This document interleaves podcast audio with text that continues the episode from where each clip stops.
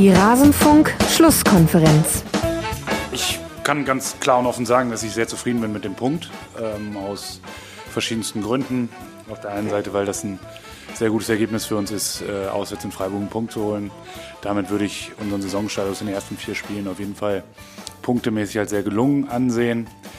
Wir haben ein Spiel gesehen insgesamt. Auch deshalb bin ich zufrieden mit dem Punkt, wo ein Sieg für uns definitiv vermessen gewesen wäre. Aus meiner Sicht in Summe leichte Vorteile für Freiburg in dem gesamten Spiel, auf jeden Fall. Aber trotzdem aufgrund des Auswärtsspiels kein unver ganz unverdienter Punkt für uns und wir nehmen ihn sehr, sehr gerne mit. Alles zum letzten Bundesligaspieltag.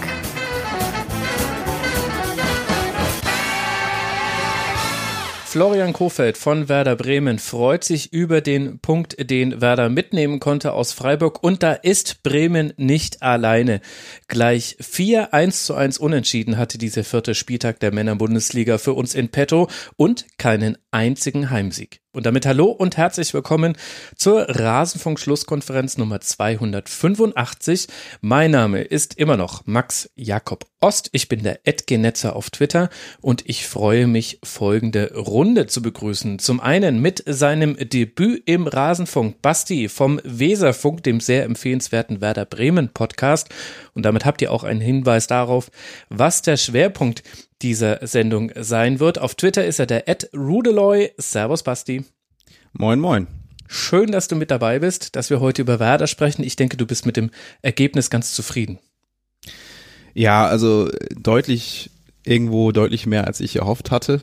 Ähm, auch wenn das Spiel sicherlich wieder mal, ja, noch Luft nach oben lässt, aber von dem Ergebnis, ich denke, das hat auch da in dem, hast du in dem Einspieler schon auch Kofeld gut gesagt, ist das letztendlich für uns ein, ein wichtiger Punkt, den man so nicht unbedingt erwartet hat. Ja, also es haben Gäste schon anders erlebt. Ich kann mich auch erinnern, Alex, warst du nicht auch mal hier, nachdem äh, die Eintracht so eine richtige Rutsche bekommen hat und wir mussten ganz lange über Frankfurt sprechen. Ich glaube, das war in der letzten Saison so. Alexandra Odenthal vom Eintracht Frankfurt Podcast. Servus, Alex. Gute.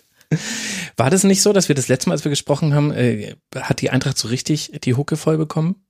Würde mich nicht wundern. Das würde mich, also die Gelegenheit wäre auf jeden Fall da gewesen, ja. Ja, also genau erinnere ich mich nicht mehr, aber ich weiß noch, dass ich in der letzten Saison ein schlechtes Timing für Eintracht Frankfurt Schwerpunkte hatte.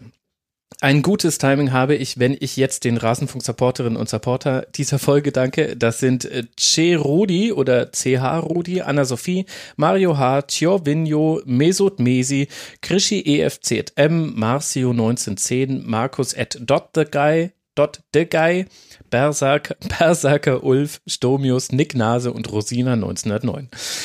Sie alle unterstützen den Rasenfunk finanziell und halten diesen Rasenfunk Sponsoren und Werbe- und Paywall frei. Ihr könnt uns auch unterstützen, indem ihr auf kios.rasenfunk.de euch ein bisschen Rasenfunk-Merchandise zulegt. Es gibt Shirts, das solltet ihr mitbekommen haben und in diesem Herbst werden noch andere Dinge dort geliefert werden.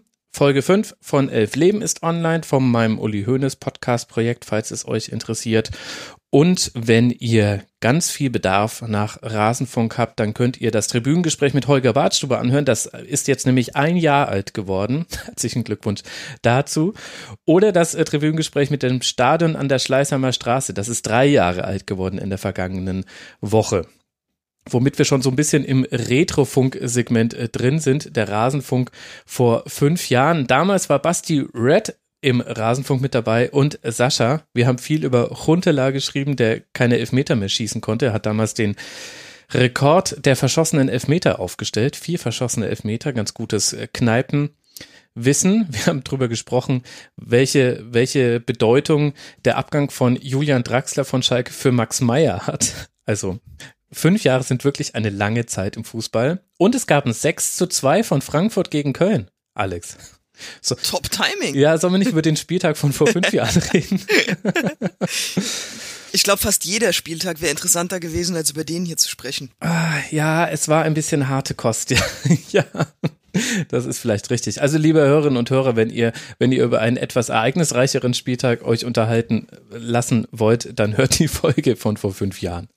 Aber gut, es hilft ja nichts. Wir müssen sprechen über diesen vierten Spieltag. Wir wollen ja auch sprechen über diesen vierten Spieltag. Wir fangen diesmal ein bisschen im Tabellenkeller an und hangen uns nach oben, denn meinem Eindruck nach rüttelt sich da ein bisschen was im Tabellenkeller zurecht. Bei Mainz 05 noch nicht ausgedrückt in Ergebnissen. Mit denen beginnen wir. Die haben gegen Leverkusen mit 1 zu 0 verloren. Es war letztlich ein Standardtor, was den Unterschied der beiden Mannschaften macht. Alario trifft zum 1 zu 0 und das ist dann auch das Endergebnis. Aber arg so viel ist dann gar nicht mehr passiert in diesem Spiel und das ist für Mainz wahrscheinlich die bessere Nachricht als für Leverkusen.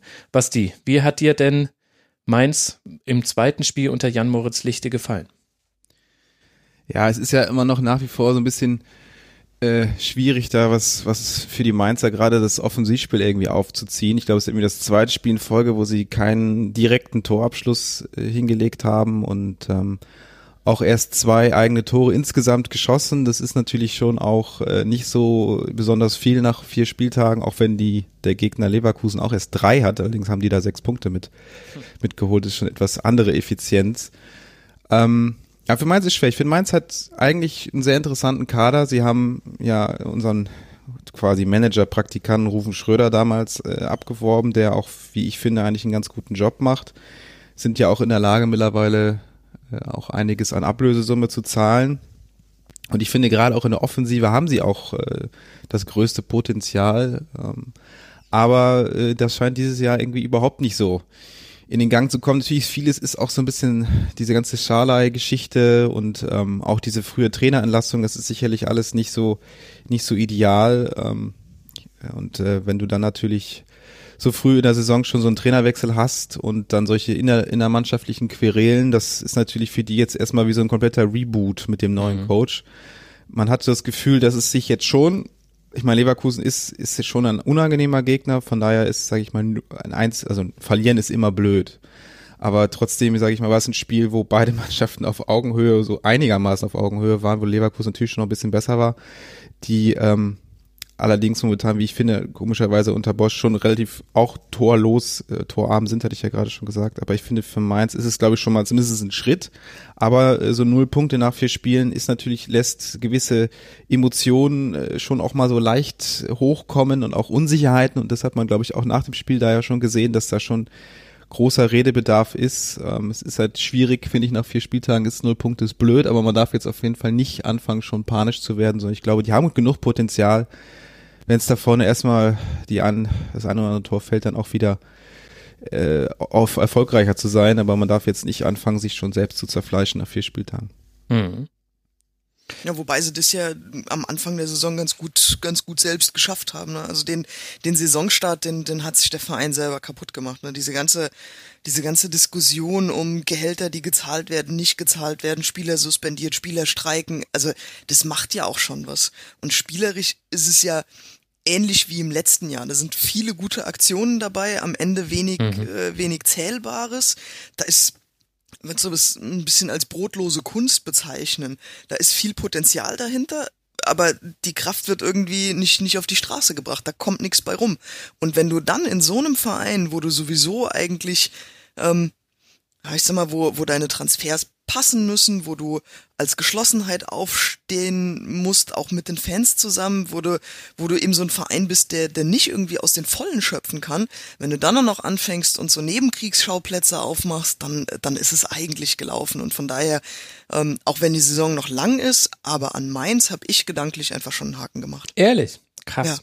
Also ich muss sagen, nach diesem Spiel gegen Leverkusen, da habe ich echt einige Sachen gesehen, wo ich mir gedacht habe, interessant dass äh, Mainz 05 äh, das noch kann. Also weil das, also so eine gewisse Stabilität gegen den Ball fand ich war das super ganz, ganz enge Ketten in so einem 4-4-1-1 die meiste Zeit. Da hat Leverkusen ja auch wirklich wenig zustande gebracht. Also es stimmt natürlich, kein Torschuss von Mainz. Sechs Schüsse, aber die gingen alle neben den Kasten, aber auch nur neun von Leverkusen, was du auch erstmal schaffen musst.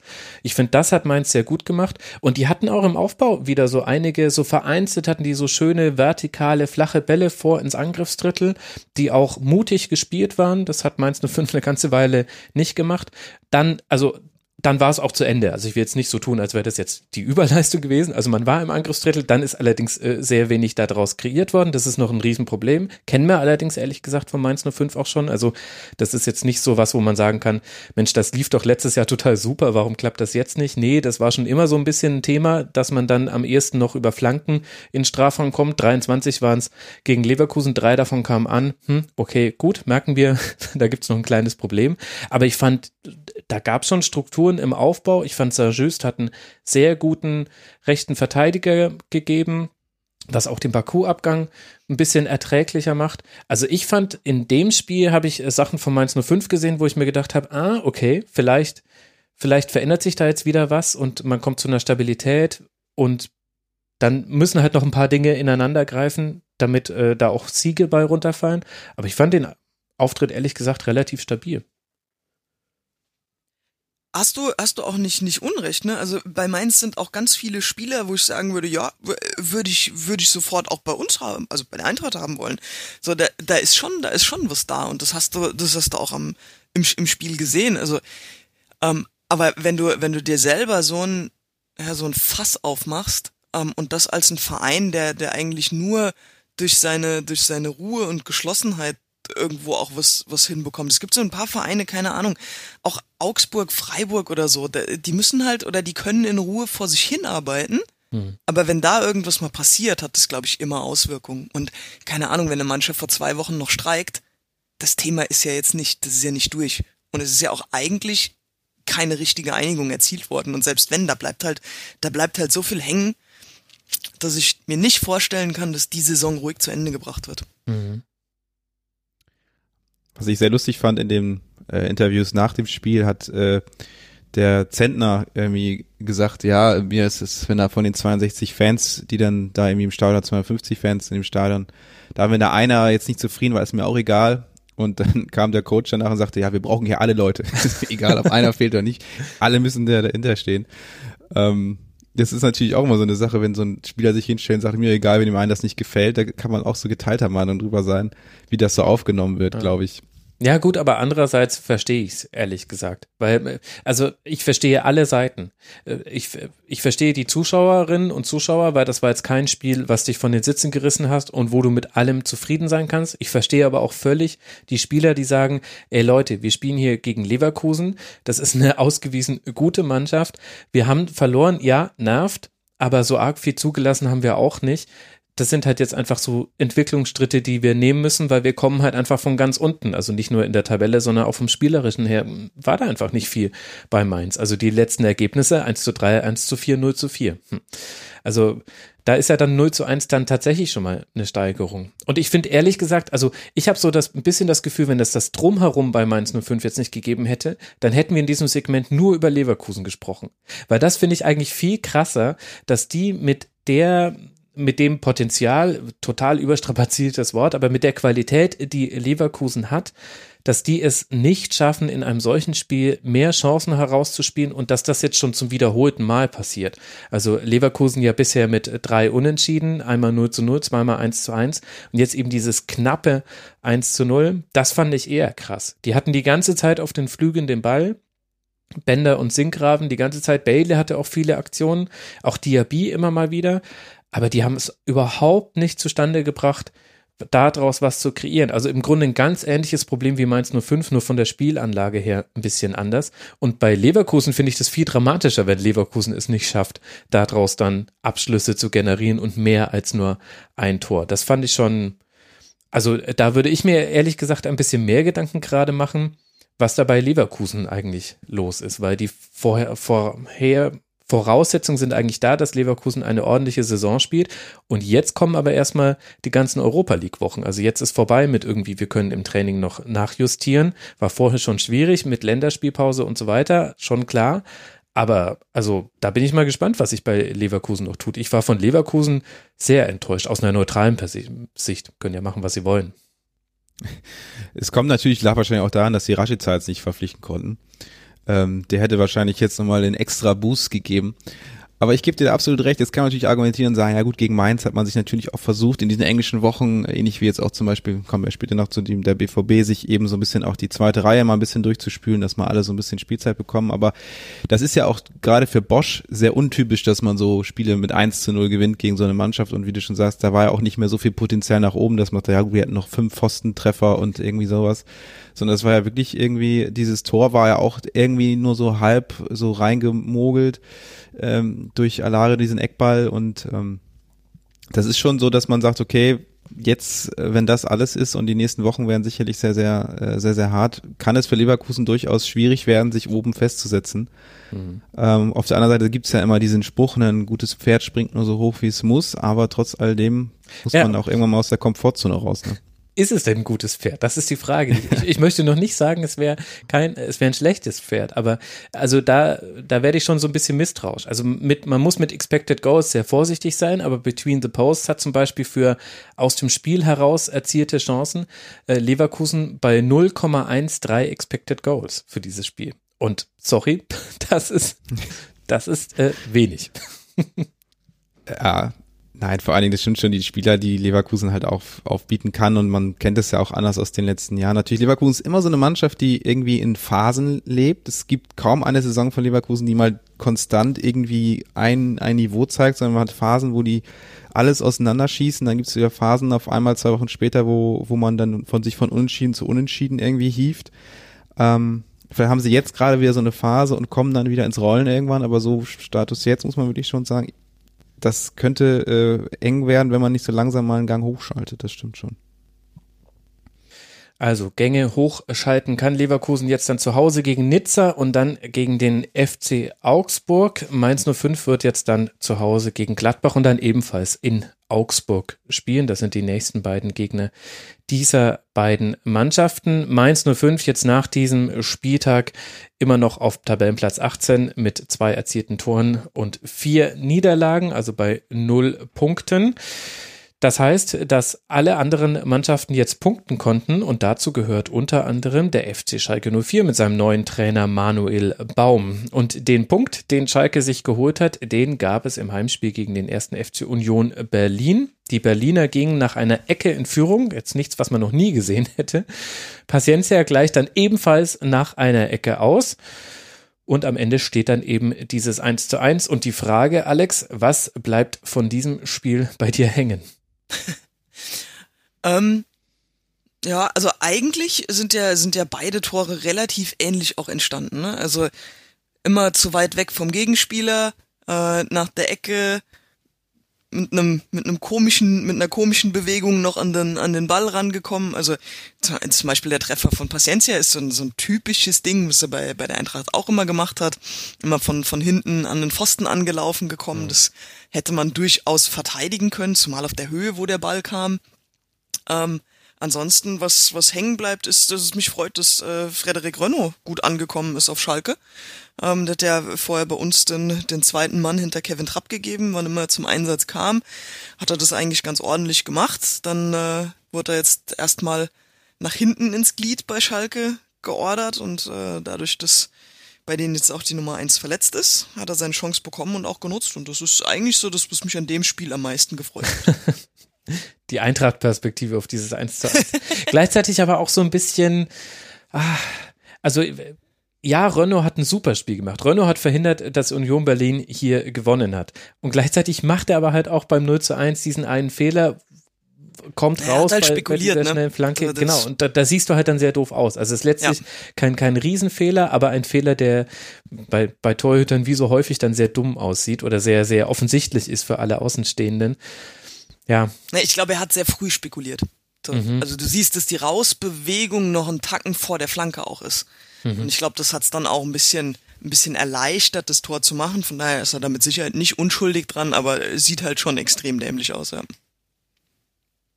Ja, aber ansonsten würde ich da schon mitgehen. Ansonsten war das eine sehr gute Leistung. Und damit dann respektive, wenn man den einen Torhüter lobt, dann muss man ja die andere Mannschaft, äh, die die Torschüsse abgegeben hat, meistens auch mitloben. Basti, ich hatte das äh, Gefühl, für Union Berlin war da mehr drin. Also während Schalke fast schon zufrieden sein kann, okay, wir haben jetzt immerhin mal einen Punkt geholt, wenn auch nicht unseren ersten Sieg seit den Bauernkriegen äh, langt, äh, ist es bei Union Berlin so, glaube ich, dass man sich denkt, ah, eigentlich müssen wir aus so einem Spiel in unserem zweiten Bundesliga-Jahr bei dem, was jetzt auch noch kommt, im Spielplan mehr rausholen.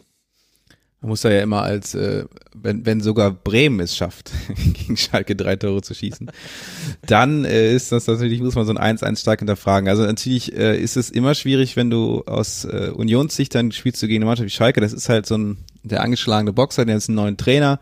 Es ist klar, dass die Erwartungen andere sind und dass da jetzt Ergebnisse kommen müssen und dass der Saisonstart schlecht war. Das ist natürlich immer Potenzial dafür, dass äh, der Gegner auf einmal über sich hinauswächst. Das war jetzt allerdings nicht der Fall. Ne? Schalke hat das, äh, hat Manuel Baumer nach dem Spiel gesagt, schon ein bisschen besser gemacht in gewissen Bereichen, war äh, laufbereiter, hat ähm, mehr Zweikämpfe angenommen, aber nach wie vor auch spielerisch war es nicht viel und auch gegen den Ball hat man Union viele, viele Räume gelassen. Ähm, letztendlich war es ein bisschen bisschen fehlte dann letztendlich auch so dieses Zwingende von Union, die klar hat Renault da auch einige Bälle wirklich gut gehalten.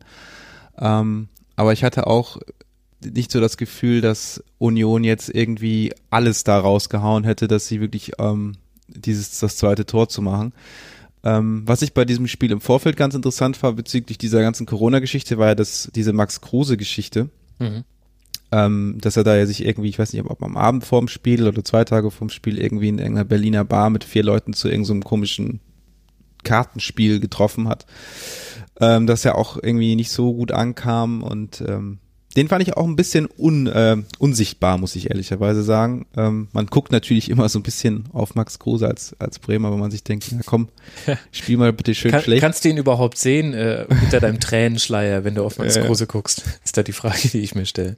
Ja, man will, man will auch vielleicht einfach da nicht die guten Dinge sehen, aber ähm, ja, ich denke, letztendlich ja, Union ist jetzt nicht die Übermannschaft äh, schlechthin. Ähm, sicherlich hätten sie das Spiel gewinnen, das heißt müssen, aber durchaus können.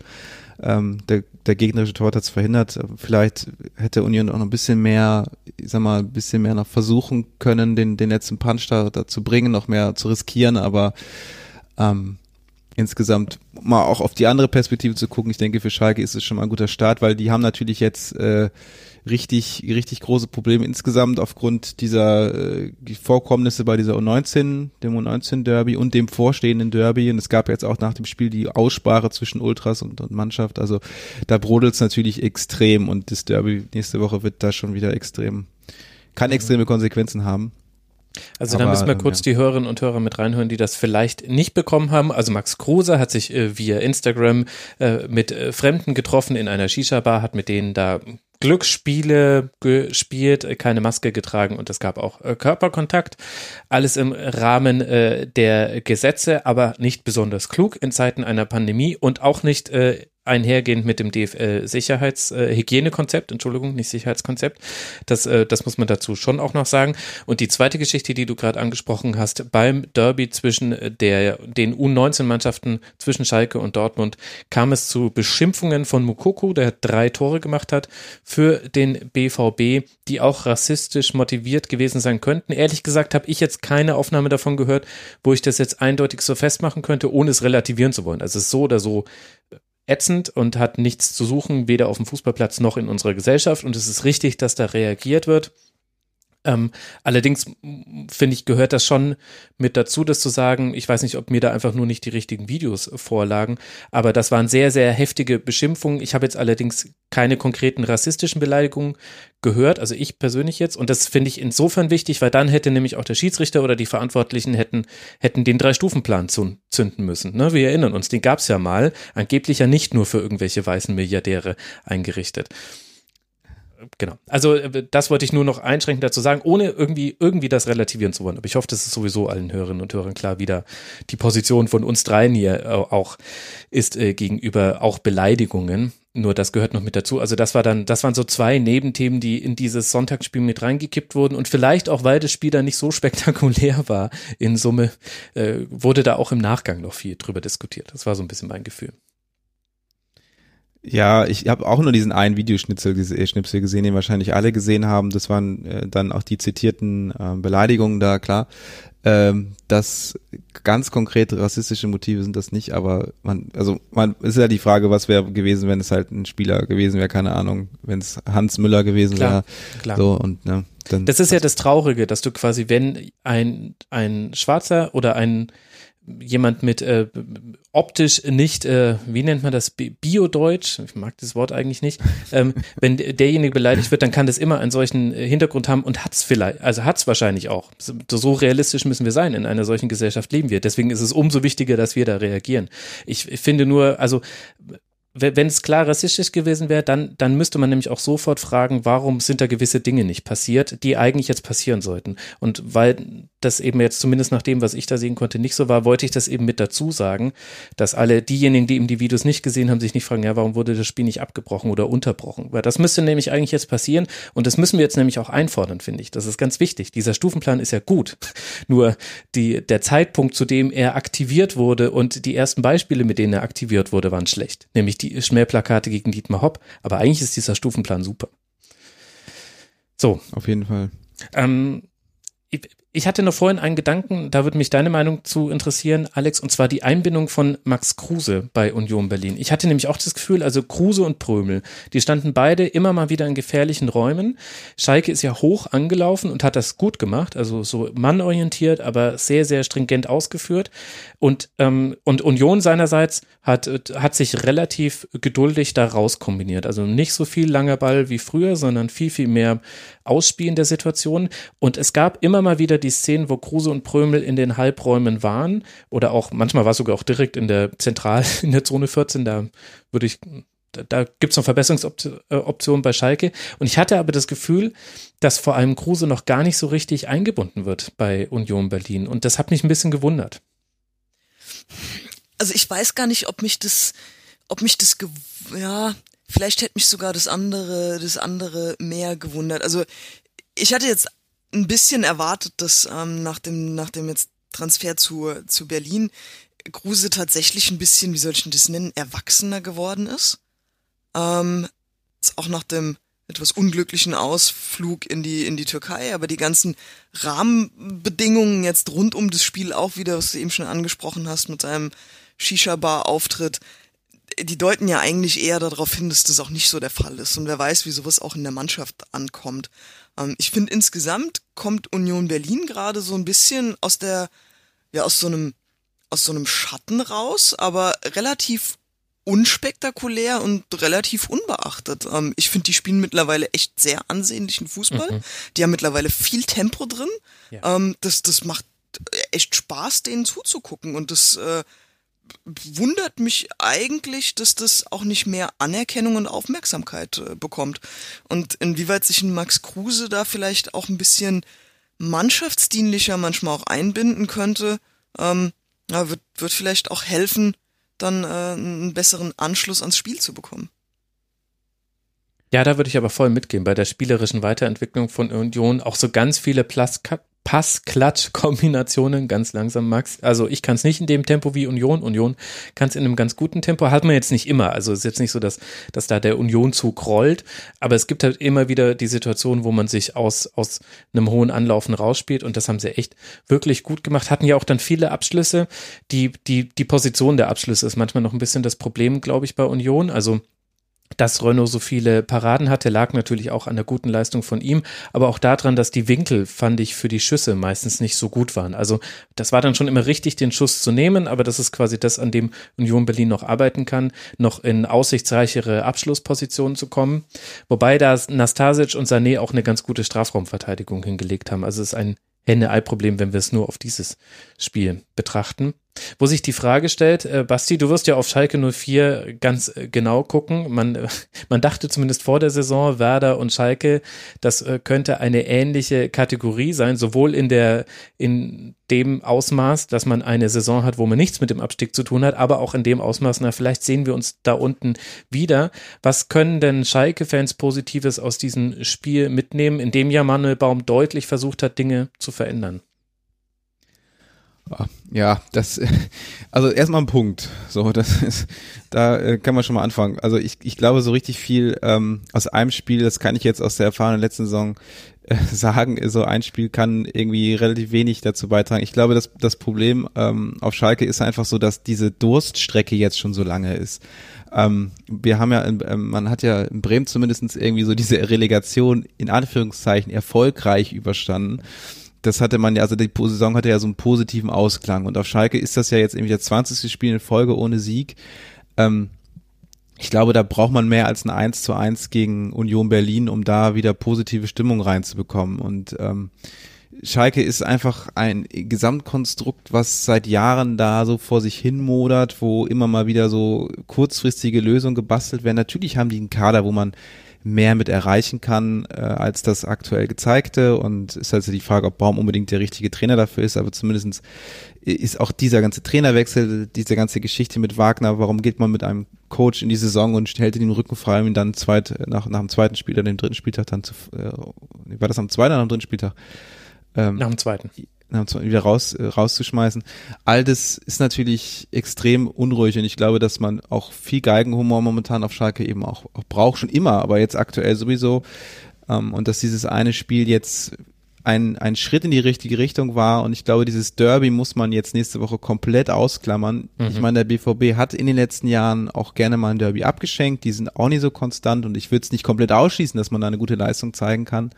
Aber ähm, dass da, da wird auf, auf, die, auf Schalke eine ganz andere Qualität noch zurollen dann und das kann auch dann eine 0, 0,5 werden, sag ich mal so vom, vom Potenzial her und da muss man natürlich, das darf man jetzt nicht in diese Entwicklung mit reinnehmen, weil das, das kann man da nicht werten. Da kannst du eigentlich nur gewinnen aus Schalke Sicht, die können halt einen Unentschieden oder vielleicht ein knapper Sieg, wer weiß, richtig was gut machen. Wenn sie verlieren, muss man sagen, hm, ja gut, äh, wer hätte da momentan eh Probleme, Dortmund zu schlagen, so, das ist, hm. Das ist ja nicht so schlimm, aber es darf dann halt nicht so viel Negatives mehr reinbringen, weil das ist auch das, was Ultras ja irgendwie in diesem Gespräch angekündigt haben. Wenn der nächste Woche verliert, dann gibt's richtig Zunder, dann kommen wir nicht in Frieden.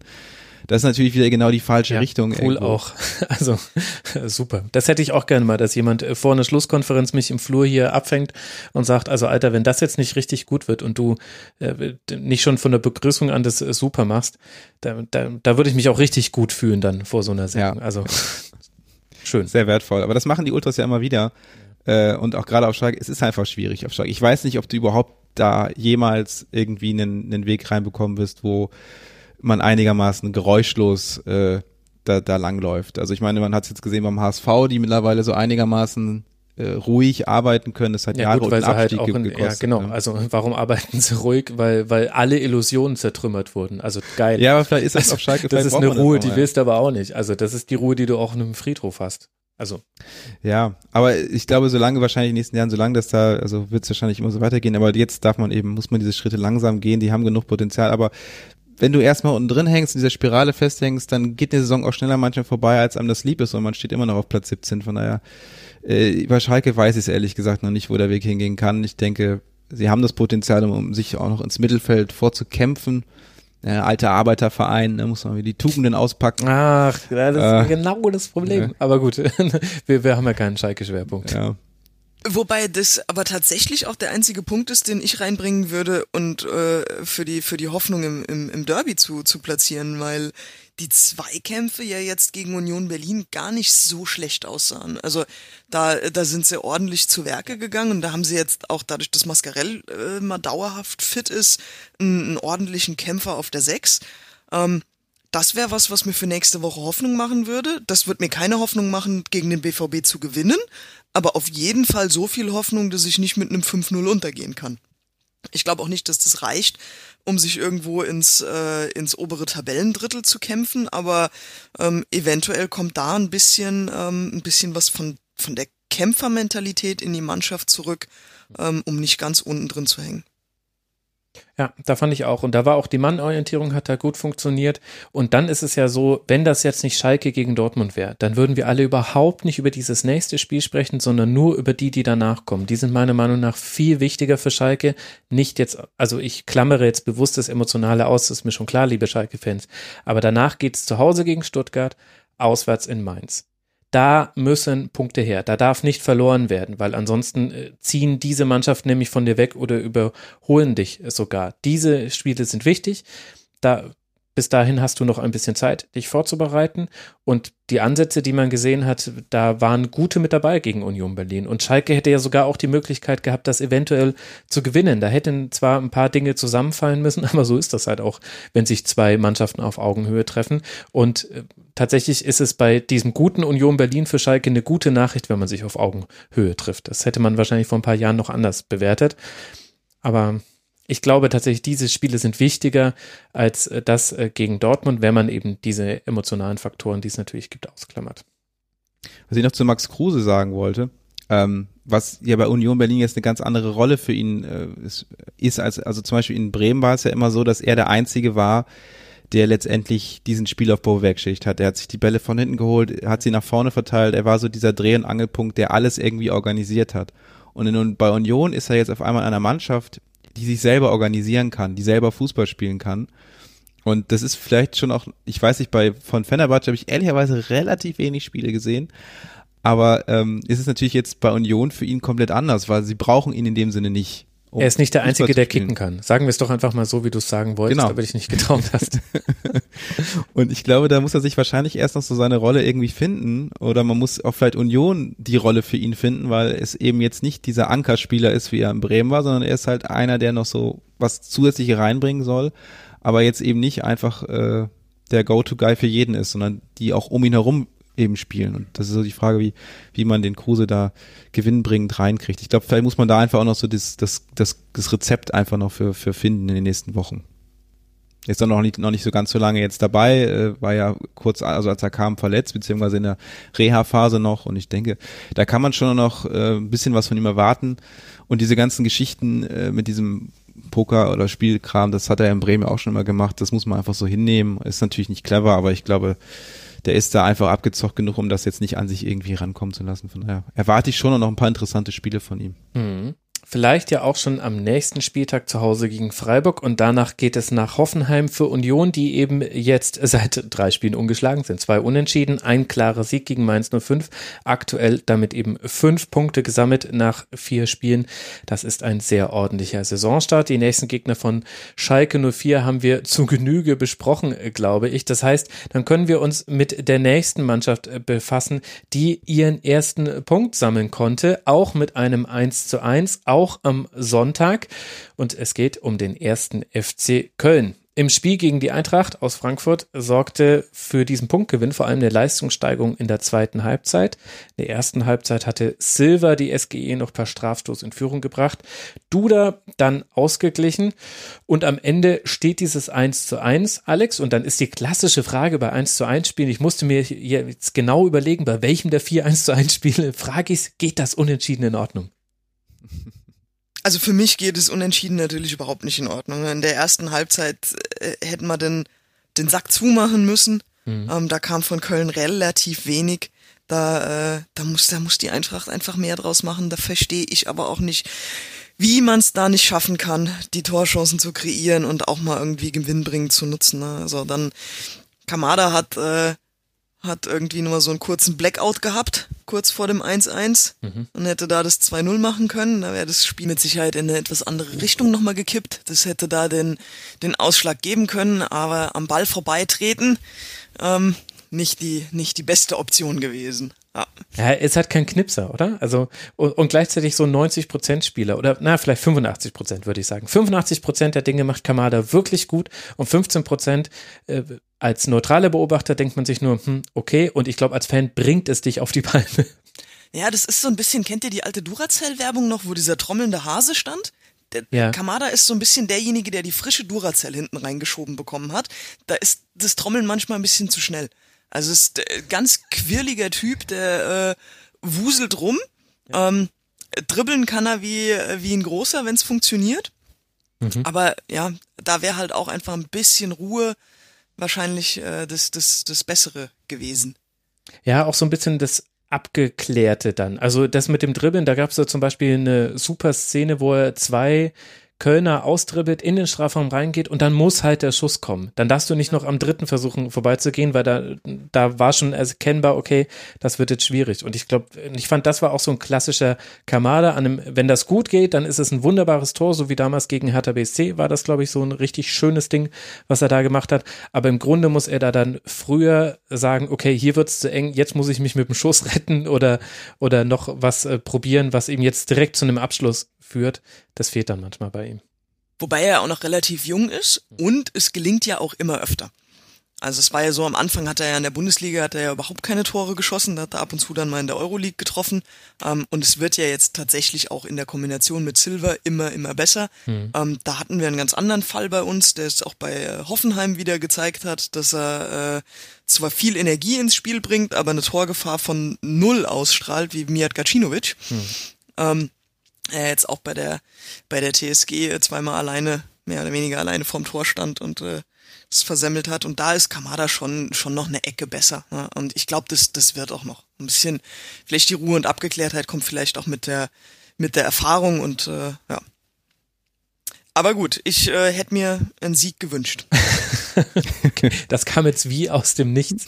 Na, um zurück zu deiner ursprünglichen Frage zu kommen, ob ja. ich mit dem 1-1 äh, okay bin. Ja. Äh, Basti, wie siehst du denn dann aus etwas neutralerer Sicht dieses Unentschieden? Es waren so ein bisschen ein, ein Spiel, wie man es häufiger hat in der Bundesliga, zwei sehr unterschiedliche Halbzeiten und dann sagt man, okay, gut, wenn wir die jetzt einfach nebeneinander stellen, dann dann passt so ein Unentschieden irgendwie auch. Ehrlich gesagt habe ich aber nicht verstanden, warum die Halbzeiten so unterschiedlich waren. Und zwar beide Mannschaften habe ich da in keiner Halbzeit verstanden. Also der FC, warum er in der ersten Halbzeit so schlecht war und nichts kreiert hat. Und Frankfurt, warum man das in der zweiten Halbzeit noch so hergegeben hat. Kannst du es mir erklären? Nee, also das ist allgemein, das Spiel ist auch ganz anders äh, ausgegangen, als ich es äh, vorher gedacht hätte. Also ich hatte da schon auch irgendwie ein bisschen mehr von Frankfurt an, an letztendlich auch Toren auf dem Tablett erwartet irgendwo, was auch ja durchaus drin gewesen wäre. Das hat mich schon irgendwie ein bisschen, ein bisschen überrascht und das ist dann erst so ein, so ein Elfmeter, wo dann irgendwie auch noch diskutiert wird, der Held irgendwie im Nachhinein bei Sky sagt, ja, kann man geben, muss man nicht. Ja, irgendwie das, das auch wieder ja so. Folklore. Also, ja. Wenn Kamada zuerst am Ball ist und er dann äh, gefault wird, dann ist es ein Strafstoß. Da es eine Strafraumsszene ist, darf der Video Assistant Referee eingreifen. Er hat sich sogar noch angeguckt. Weißt du, sonst haben sie sich immer beschwert, warum guckt er sich nicht noch wenigstens an? Also, und jetzt beschwert er sich, ah, da, warum muss man da jetzt eingreifen? Also, da, da will ich keine weitere Silbe dazu. Völliger. Also wirklich albern, albern. Ja, gut, das hat raushält, ne? Ähm, ja, nee, also das hat mich schon überrascht. Und dann hat natürlich irgendwie Frankfurt so ein bisschen verpasst, dann als Köln einen Gang hochgeschaltet. Ich bin, das ist, ich mache gerne so Analogien mit so Gängen und so, merkt man. Ähm, dann also ein bisschen mehr Tempo reingebracht hat, äh, versäumt so ein bisschen das Ganze mitzugehen und war vielleicht schon so ein bisschen in diesem Trott aus der ersten Halbzeit noch drin und war so ein bisschen, ja gut, die machen ja eh nichts und waren dann doch vielleicht ein bisschen überrascht, dass dann Köln doch auf einmal mitgespielt hat und das passiert dann manchmal so ein bisschen, wenn man dann nicht so diese Wachheit hat und, äh, und das vielleicht schon so ein bisschen innerlich schon, weißt du, du gehst mit diesem 1 in die Halbzeit und denkst so, läuft doch. Und ähm, bist du, hast du diese Sicherheit. Das auf der einen Seite verunsichert das immer dann, äh, es ist der maximal blödeste Zeitpunkt, Gegentor zu bekommen, äh, ist auch noch so ein Elfmeter, so in der, wirklich in der Nachspielzeit der ersten Halbzeit, das ist das Schlimmste, was dir eigentlich passieren kann, gerade so einer Situation wie Köln. Aber irgendwie hat das ja dazu geführt, dass die Kölner sich dadurch so ein bisschen, ja, gepiesackt gefühlt haben und sich denken, also komm, jetzt, äh, jetzt machen wir dann doch noch mal ein bisschen was und, ähm, Vielleicht hat sich Frankfurt dann schon ein bisschen zu sicher gefühlt, weil man eh überlegen war, ist in Führung gegangen und war dann nicht so, keine Ahnung, hat er nicht den, nicht den Weg wieder nach, nach vorne so richtig gefunden. Aber ich glaube, das kann passieren. Ärgern, das, das kann ich absolut nachvollziehen, das, was sich darüber ärgert. Aber ich finde trotzdem, dass Frankfurt wieder eine, auch, auch Status jetzt, jetzt eine sehr gute Saison dahin hinlegt und auch wieder hinlegen wird, äh, ist natürlich für alle noch ein großes Fragezeichen, wie diese ganzen englischen Wochen verdaut werden von, von vielen Mannschaften. Aber ähm, ja, ich finde, es gibt, gibt Schlimmeres jetzt. Man hat irgendwie gesehen in der ersten Halbzeit, dass es läuft. Man hat es vielleicht ein bisschen unterschätzt in der zweiten Halbzeit nicht mehr das, das gefunden, was man vorher an Zugriff hatte. Aber ich äh, sehe da nach wie vor, es ist vielleicht ein kleiner, ein kleiner Fleck auf dem Revers, aber insgesamt ähm, glaube ich schon, dass man auch da wieder gesehen hat, dass Frankfurt einfach dieses Jahr wieder eine sehr gute Rolle spielen wird. Hm. Und ähm, muss schon sagen, auch Kamada die Situation. Kamada ist halt auch so ein Spieler, wir hatten auch äh, Florian Kainz, der jetzt ja zum Beispiel auch bei den Kölnern ist, ähm, oder auch Mila Draschica ist auch so ein Spieler, wo das Gefühl hat, ähm, wo das immer so eine Timing-Frage ist, wo, wo man weiß, okay, du hast das alles drauf. Es ist einfach nur diese Entscheidung, dass du für dich lernst, diesen einen Übersteiger weniger zu machen oder das eine Mal doch den Abschluss zu suchen. Und wenn das dann halt kommt, und ich finde diese 85%-Analogie eigentlich ganz, ganz gut, ähm, wenn, wenn, wenn er diese richtigen Entscheidungen trifft, dann sind das Spieler, die den Unterschied machen können. Aber viele, Florian Kainz ist jemand, der das bis heute noch nicht richtig kann, äh, dann, dann nochmal den Übersteiger hier, den Übersteiger da. Ähm, aber deswegen kann man ein interessanter Spieler, wo ich mich auch unglaublich drauf freue, ist auf Younes, der jetzt ja auch äh, sein Debüt gegeben hat wo ich auch mal überrascht bin, was er in der Bundesliga so, so hinbekommt, weil in der Eredivisie sah das ja wirklich bei Ajax phasenweise richtig gut aus und da ist der Eintritt wieder, finde ich, auch ein echt interessanter Transfer gelungen. Mhm. Da bin ich mal gespannt. Äh, ich weiß noch nicht, wie, welche Rolle er da einnehmen soll. Das kann ich von außen nicht so richtig beurteilen, aber ich bin mal gespannt, äh, wie das dann umgesetzt wird. Ja, was mir auch aufgefallen ist, wo ich glaube, dass so ein bisschen die Probleme in der zweiten Halbzeit herkommen, das waren ja vor allem defensive Probleme. Und äh, die Eintracht hat immer ein Problem, wenn einer aus der Dreierreihe auf dem Flügel helfen muss. Also Abraham oder Hinteregger müssen rausschieben. Das waren in dem Fall vor allem Hinteregger gegen Esibue und Wolf. Vor allem Esibue hat eine viel, viel bessere erste Halbzeit als, äh, zweite Halbzeit als erste Halbzeit gespielt.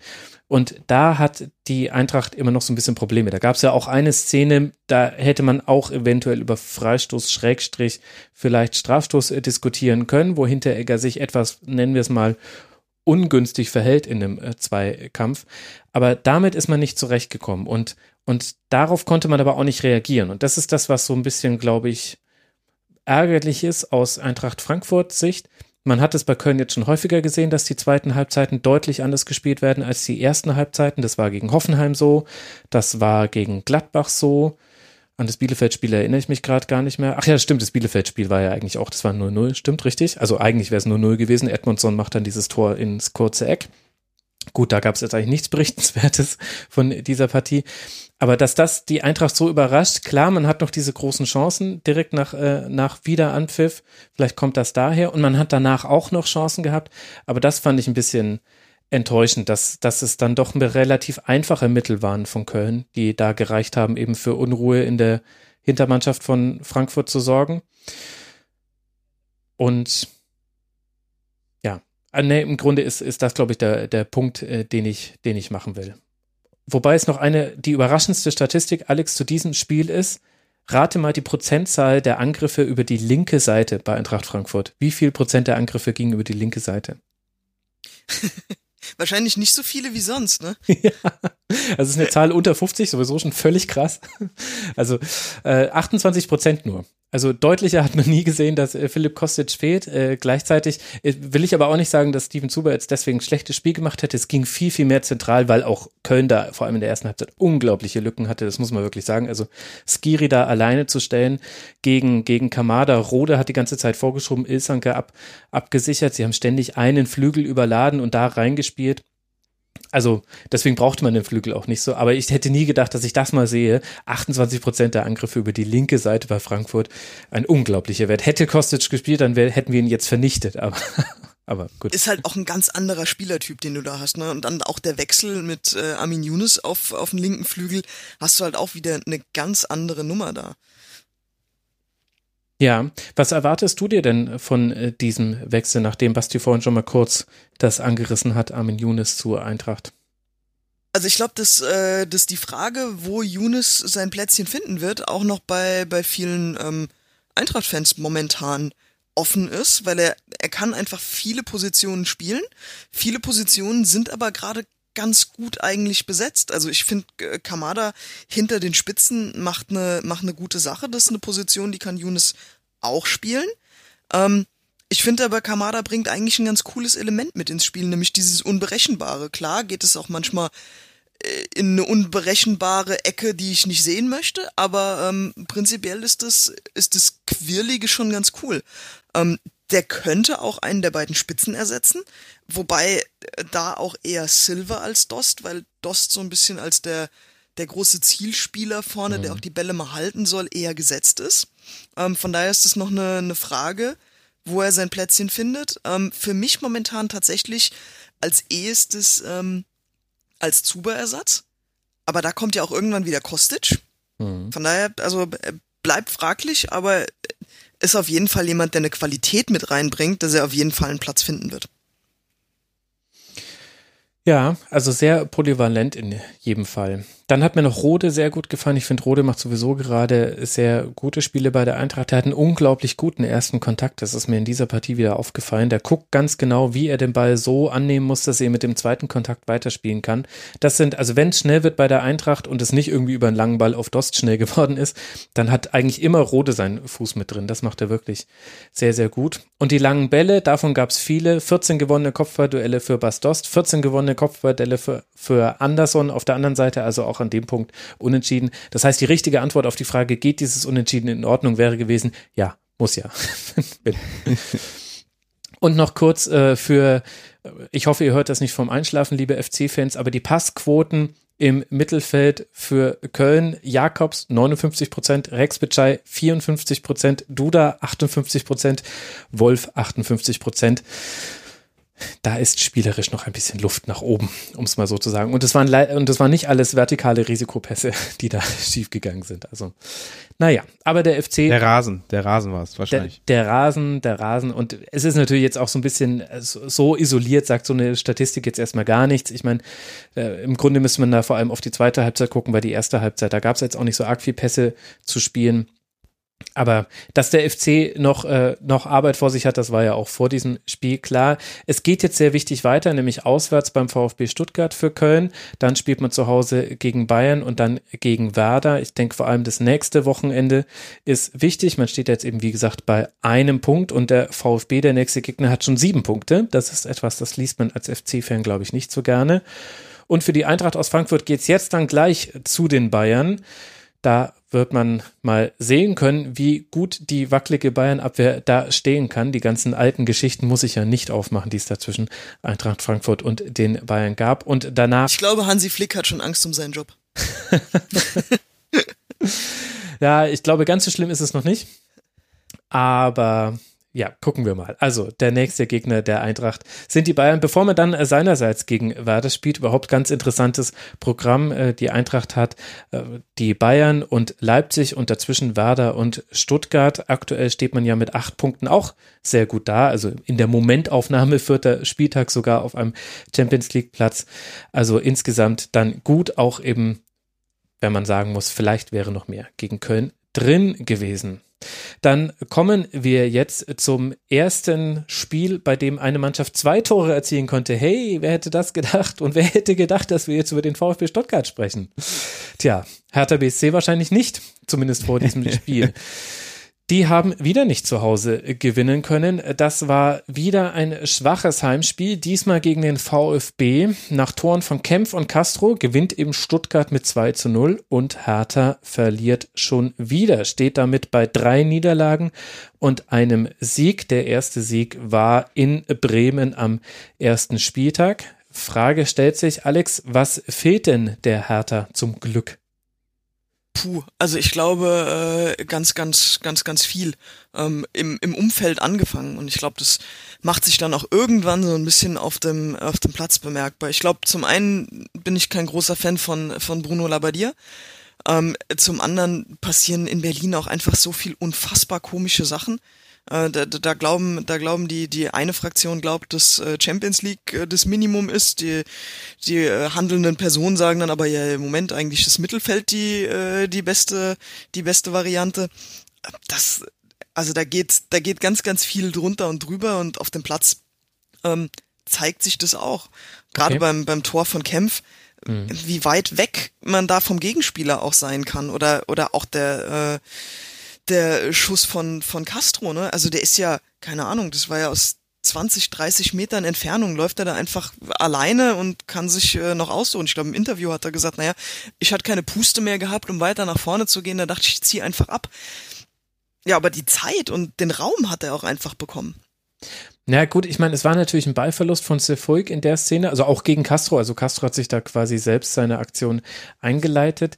Aber es stimmt natürlich. Also, also Räume sind, glaube ich, ein wichtiges Thema. Ich glaube auch noch ein wichtigeres Thema als das Umfeld. Ich bin mir nicht sicher, ob das mit dem Umfeld so stimmt, ob das nicht so unsere Außensicht ist. Ich, also die, die Hertha-Fans, die ich zumindest kenne, die sind eigentlich relativ realistisch, auch was diese Saison angeht und träumen jetzt noch nicht direkt von der Champions League. Aber Räume waren in diesem Spiel wirklich ein Problem für Hertha, weil man sowohl mit dem Ball als auch gegen den Ball einfach das Feld nicht gut abgedeckt hat. Also das fand ich unglaublich. Das war, also so deutlich hat man das vielleicht seit Schalke unter David Wagner nicht mehr gesehen, dass die Mannschaftsteile nicht zusammen nicht zusammengehören und dass du es dann eben auch nicht schaffst, den Ball irgendwie in eine, in eine Region be zu bekommen, die für dich irgendwie halbwegs interessant ist. Also Hertha hatte ja den Ball 64 Prozent der Spielzeit aber halt wo?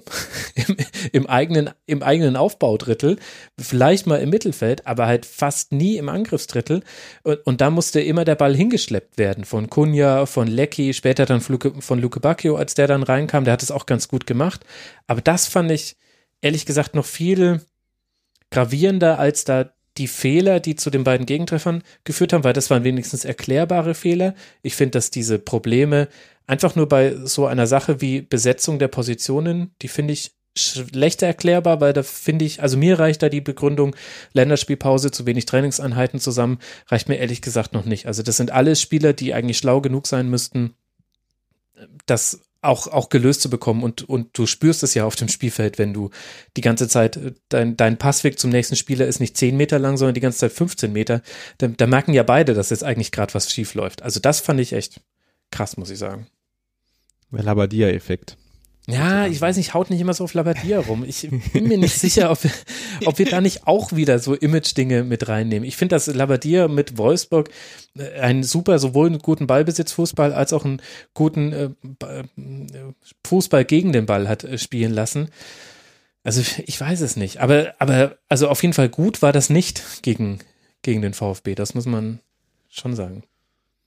Also Hertha hat ja, das darf man nicht vergessen, extrem viel, ähm, also die haben ja quasi die ganze Mannschaftsstruktur innerlich äh, zersprengt, in dem Sinne, dass das mit Ibisevic, Skelbrit und Kalu so die äh, ja, die erfahrene Achse komplett weggegangen ist irgendwie und man da jetzt, glaube ich, so intern auch noch nicht so wahrscheinlich so eine richtige, also so kann ich mir das halt vorstellen, dass da vielleicht auch noch gar nicht so richtig dieser Kern gefunden ist an, mhm. an, an, an, an Spirit und an Wortführern, um irgendwie so eine Mannschaft dann auch, sag ich mal, so als eingeschworenen Haufen dann dann auch eben mit einer vernünftigen taktischen äh, Korsett ausgestattet zu einer Einheit zu bringen, weil ja auch zum Beispiel Boyata, was war denn, also eigentlich ja der Garant äh, in der Abwehr hinten auch total unsicher. Also ich weiß ja nicht, ob das wirklich nur rein, äh, ob das nicht auch wirklich einfach noch daran liegt, dass die sich als Team noch nicht gefunden haben. Hm.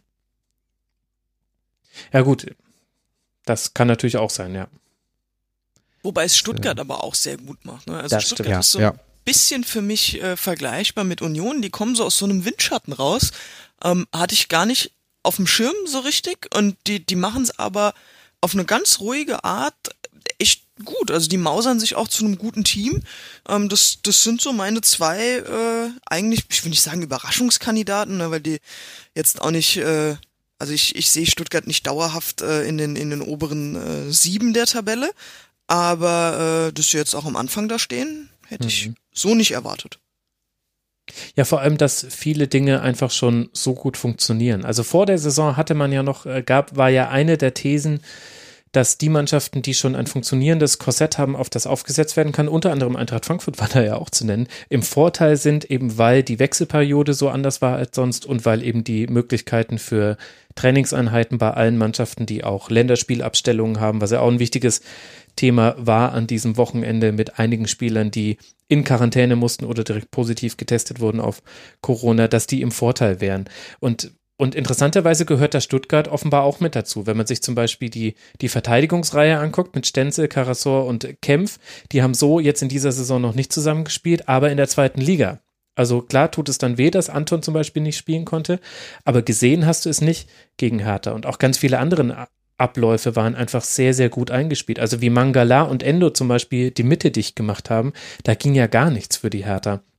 Das war auch wirklich einfach stark gemacht von Stuttgart. Also das stimmt natürlich bei allem, was, was gerade ich auch schon an der Hertha kritisiert habe, gehört da in dem Spiel auch noch ein Gegner mit dazu, der ihnen halt auch die entscheidenden Ecken des Feldes oder Räume des Feldes auch weggenommen hat und gesagt hat, naja, hier auf dem Flügel könnte er, viel Erfolg. Wir haben, wir haben nämlich äh, drei innen drin stehen und unsere Strafraumverteidigung ist nicht so schlecht. Das hat Stuttgart natürlich auch sehr gut gemacht, das stimmt natürlich. Ja, hätte ich auch gar nicht so mit gerechnet, dass die Stuttgarter so eine also wir sind jetzt nur vier Spieltage, aber dass, äh, dass man direkt auf Anhieb so gut ankommt. Natürlich ist Stuttgart jetzt auch nicht so der durchschnittliche Aufsteiger. Sie haben natürlich schon auch andere finanzielle Mittel als jetzt äh, Bielefeld und auch der Kader war natürlich, finde ich, insgesamt auch in der zweiten Liga schon stärker als der von der Arminia, auch wenn das letztendlich in der Tabelle dann anders aussah. Aber ähm, ich glaube natürlich dann die Hürde ist dann geringer äh, für, für, für die Bundesliga, dass da einfach da einfach schon mehr, ich sag mal, Spieler auch in der zweiten Liga schon dabei waren, die man auch in der Bundesliga äh, hätte bringen können. Und äh, ich meine, Leute wie die Davi und Castro, das sind halt auch wirklich Leute, die schon einige Male Bundesliga äh, Luft nun in den letzten Jahren äh, geschnuppert haben. Und das hilft natürlich ungemein, wenn du das äh, schon auch in der Kabine hast. Das hat ja dann auch eine Mannschaft wie Bielefeld so gar nicht. Ne? Mhm. Ähm, von daher ist es schon ganz gut. Und ich habe es auch nochmal gelesen, so Castro hat, es, es war mir gar nicht bewusst, ist schon sein drittes Jahr in Stuttgart. Ich habe mir gefühlt, dass, dass, dass er noch letztes Jahr das schwarz-gelbe Trikot anhatte, aber es ist schon, ist schon so lange her. Und ähm, dass er jetzt so langsam mit der Kapitänsrolle wohl auch so irgendwie in Stuttgart ankommt, ist natürlich alles so ein bisschen Euphorie geschwängert, weil fünfter Platz und so, aber ähm, ja, mal gespannt, ob die das, das so hochhalten können. Es wirkt alles für, auch für Stuttgarter Verhältnisse momentan sehr harmonisch da unten und ich bin mal gespannt.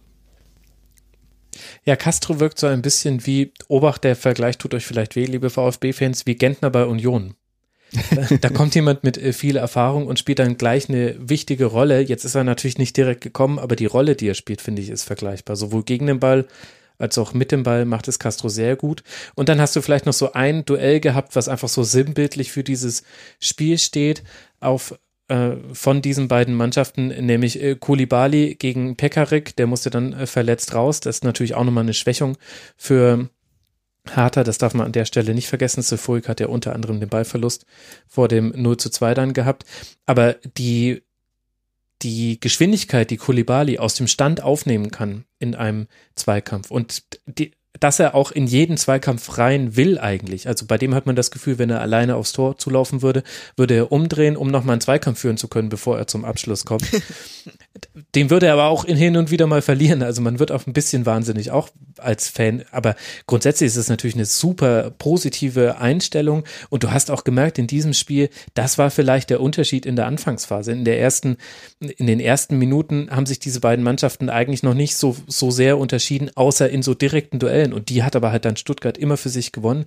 Und Kulibali, muss ich sagen, hat mir da echt sehr gut gefallen, jetzt schon zum zweiten Mal in Folge. Und jetzt ist auch noch Gonzales zurück. Mein Gott, der VfB wird auf Jahre hin unschlagbar sein. Es tut mir leid für alle anderen Mannschaften. Okay, gut. Vielleicht ein bisschen zu viel Kaffee. Ich gebe es ja zu. Also, für den VfB geht's jetzt weiter. Zu Hause gegen den ersten FC Köln, das habt ihr schon gehört. Und dann eben auf Schalke. Aktuell steht man bei sieben Punkten nach vier Spielen. Das heißt, sollten da jetzt noch weitere Punkte runterfallen, dann könnte man so richtig gemächlich jetzt in das nächste Saisonsegment reingehen. Mal gucken. Es wäre nicht so ganz VfB untypisch, zumindest zum alten VfB, wenn genau das jetzt nicht passiert. Aber schauen wir es uns an. Bei Hertha BSC geht es jetzt weiter in Leipzig und dann zu Hause gegen Wolfsburg. Es bleibt wahrscheinlich erstmal Trockenbrot für die Berliner von der Hertha. Aktuell steht man mit einem Sieg da, der eben, wie vorhin schon erwähnt, am ersten Spieltag eingefahren werden konnte. Das sind noch nicht viele Punkte. Und dann hat mir vorhin Basti die ganze Zeit Brücken gebaut und ich dachte mir, ach, wie schön wäre das, wenn ich jetzt schon zum Bielefeld-Spiel kommen würde, wenn er die ganze Zeit Bielefeld erwähnt. Aber ich musste ja noch kurz das abmoderieren. Aber jetzt ist es soweit. Jetzt kommen wir vom, zum Spiel von Arminia Bielefeld. Die stehen mit vier Punkten aktuell da und konnten keinen gewinnen zu Hause gegen die Bayern. Denn die gewinnen mit 4 zu 1 auf der Bielefelder Alm nach Toren von je zweimal Thomas Müller und je, also zweimal Thomas Müller und zweimal Robert Lewandowski. So ist es richtig. Aber Bayern verliert auch Tolisso nach einer Notbremse in der 76. Minute nach einem sehr ungenauen Zuspiel von Ravi Martinez. Und Bayern lässt so einige Chancen zu. Wo sich die Frage stellt, Alex, das sind jetzt acht Gegentreffer nach vier Spielen. Die Bayern könnten sich mal an ihren Frauen orientieren. Die sind nach sechs Spielen noch bei null Gegentreffern und führen mit 23 zu null Toren und sechs Siegen die äh, Frauen-Bundesliga-Tabelle souverän an aktuell. Sind das jetzt nur einzelne Wackler bei Bayern oder steckt da deiner Meinung nach mehr dahinter? Ich glaube, das ist auch noch nicht so ganz ausgegoren, was, äh, was hinten passieren soll. Ne? Also ich meine, Süle ist jetzt nach langer Verletzung wieder dabei. Ähm, Alaba hat eigentlich eine, eine saubere Innenverteidiger-Rückrunde äh, gespielt. Das ist echt top gemacht. Scheint da jetzt aber auch zu bleiben. Ähm, Pavard, Hernandez auf den Außen, obwohl du eigentlich auf der, äh, auf der Außenbahn mit Davis äh, deutlich besser besetzt bist. Also ich weiß noch nicht, wie da der, der langfristige Plan ist, ähm, wie, wie da auch die, die Aufstellung sein soll. Mhm.